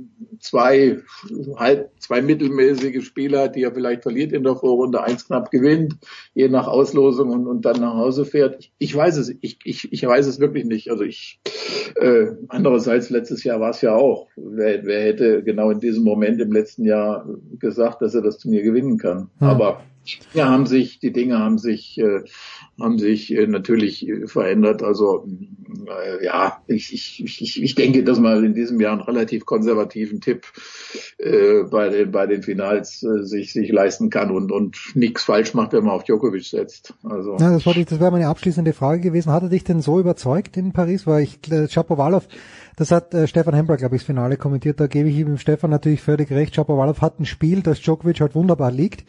Und ja. Tsitsipas hat extrem überfordert gewirkt im Viertelfinale. Äh, Ich fand nicht, dass Djokovic, die ersten zwei Runden war er krank, ein kleines bisschen, hat man dann auch an der Stimme gehört, aber ich fand jetzt nicht, dass der irgendwie gefordert wurde. Ich hätte ich hätte so gern das Finale Nadal gegen Djokovic gesehen, weil ich, ich könnte jetzt nicht sagen, dass Djokovic unbesiegbar ist, weil mir die Gegner eigentlich nicht besonders gut vorgekommen sind. Aber gut, äh, das, dass man jetzt so von ihm bei diesen Turnieren, dass man dann auch so ja, überzeugt wird, das ist, naja, wie gesagt, du hast, du hast es natürlich aufgezählt. Das ist, er kann ja natürlich nichts dafür, dass ein Tsitsipas dann eben nicht performt, dass Shapovalov sozusagen natürlich passt zu ihm in gewisser Weise und und äh, klar, er ist, er, ist, er ist nicht gefordert worden. Ne? Also das ist das ist jetzt die Frage, wie wie wird es sein? Ich meine, da müssen wir eben, da muss man nochmal einen Moment ausholen, muss natürlich sagen, wie ist dieses Turnier generell zu bewerten? Wir wissen natürlich alle, es ist jetzt, es sind, alle kriechen natürlich irgendwie dahin, alle sind schon am Limit. Wer kann da nochmal was hervorzaubern? Wer, wer will es? Wer will es wirklich mit aller Macht? Und äh, Zverev nach dem Vorrunden äh, Performance des letzten Jahres, naja, hätte man jetzt da gedacht, dass er da am Ende Federer und Djokovic weghauen würde, ja, und Djokovic natürlich wirklich klar besiegen würde, auch nicht. Also ich, puh, vielleicht kommt dann irgendjemand äh, tatsächlich her wie Berrettini, hat einen Wahnsinnslauf, ist motiviert, ja, und kommt vielleicht mal ins Halbfinale, ist, hat dann noch ein bisschen, warum sollte der nicht eine Story schreiben wie letztes Jahr es wäre? Keine Ahnung. Also Ich hätte, ich hätte eher ähm, Medvedev vielleicht, weil Medvedev extrem ausgeruht ist. Hat er ganz, hat er wenig gespielt in letzter Woche. Er hat äh, ein Match gegen Shadi, das hat er verloren, gut, aber ich glaube, der kommt sehr ausgeruht dorthin. Ja, nein, du, hast, du hast völlig recht. Der ist im Moment, den habe ich, den habe ich jetzt glatt unterschlagen. Natürlich, also der ist, der ist heiß, ja, heiß hoch zu bewerten, weil er, weil er, weil er vieles richtig gemacht hat, indem er wenig gespielt hat, äh, eben äh, in, in, äh, eigentlich nach den US Open. Das, das war das ist gar nicht besonders clever, aber er hat er hat's eben gemacht und äh, also klar, den, den, den, den, den kannst du jetzt, den, es fällt, es fällt einem irgendwie manchmal noch schwer, dass, ja, dass er da dabei ist, ja. Ich denke, aber er ist halt wirklich dabei, er ist eher dabei als viele andere, von denen wir es gedacht hätten. Abschließende Frage, Jörg. Tabellenführer in der Fußball-Bundesliga. Ein Verein, der dir sehr, sehr am Herzen liegt. Traust du dem Frieden schon? Äh, stimmst du Raphael Honigstein zu, der gesagt hat, dass Borussia Mönchengladbach im Moment den attraktivsten Fußball in der deutschen, in der deutschen Bundesliga spielt? Na, dann hat er hoffentlich nicht die zweite Halbzeit in Leverkusen gesehen. Ja, okay, gut. Das war schon davor. Das hat er schon vor einer Woche oder so geschrieben. Ja, nein, ein Fakt ist, es hat, es hat sich, es hat sich erstaunlich viel äh, getan und und wo, wo man jetzt denkt, na ja, man, äh, jemand wie wie wie der mit solchen Vorschusslorbeeren da anreist, dass er tatsächlich so ein Turnaround äh, doch irgendwie schaffen kann, mentalitätsmäßig vor allen Dingen, weil Eins ist klar, so ein Spiel wie Leverkusen, das ist jetzt eine Binsenweisheit, aber das hätte man im letzten Jahr wahrscheinlich 4-1 verloren. Hm. Äh, man hat's, man hat's jetzt irgendwie gewonnen und und und und solche solche kleinen Details sind es natürlich die zumindest würde ich mal das ist mein Punkt, äh, einen hoffen lassen, dass, dass man wirklich jetzt einen Champions League Platz äh, sich, sich holen kann in diesem Jahr. Meisterschaft. Naja, gut. Da wird man eben natürlich gerade jetzt in den nächsten Wochen, das darf man nicht vergessen, man hat zwar auch ein paar Spiele, wo man denkt, klar, muss man, muss man, die muss man mitnehmen, aber es geht unter anderem noch äh, nach Leipzig, es geht äh, noch gegen Bayern München. Naja, also danach, also klar, auch jetzt noch eine Binsen-Vibes-Seite, wo ich fast fünf Euro bezahlen würde, aber nach, nach weit, also vor Weihnachten, nach dem 17. Spieltag, lasse ich mich zu einer etwas äh, detaillierteren Prognose hinreißen. Wir werden dich daran halten. Jörg Almroth ist das von Tennis. Das war die Big Show 431. Nächste Woche hoffe ich, dass Nikola übernehmen kann, denn ich werde in London sein. Danke Jörg, danke allen, die dabei waren. Tschüss. Das war die Big Show auf sportradio360.de. Folgen Sie uns auf Twitter, klicken Sie den Gefällt mir-Button auf unserer Facebook-Seite und abonnieren Sie uns via RSS-Feed oder auf iTunes. Die nächste Ausgabe der Big Show gibt es am kommenden Donnerstag. Bis dahin sollten Sie die Zeit nutzen und die weiteren Angebote auf sportradio360.de wahrnehmen. Play Ball! Da ist gar nichts toll.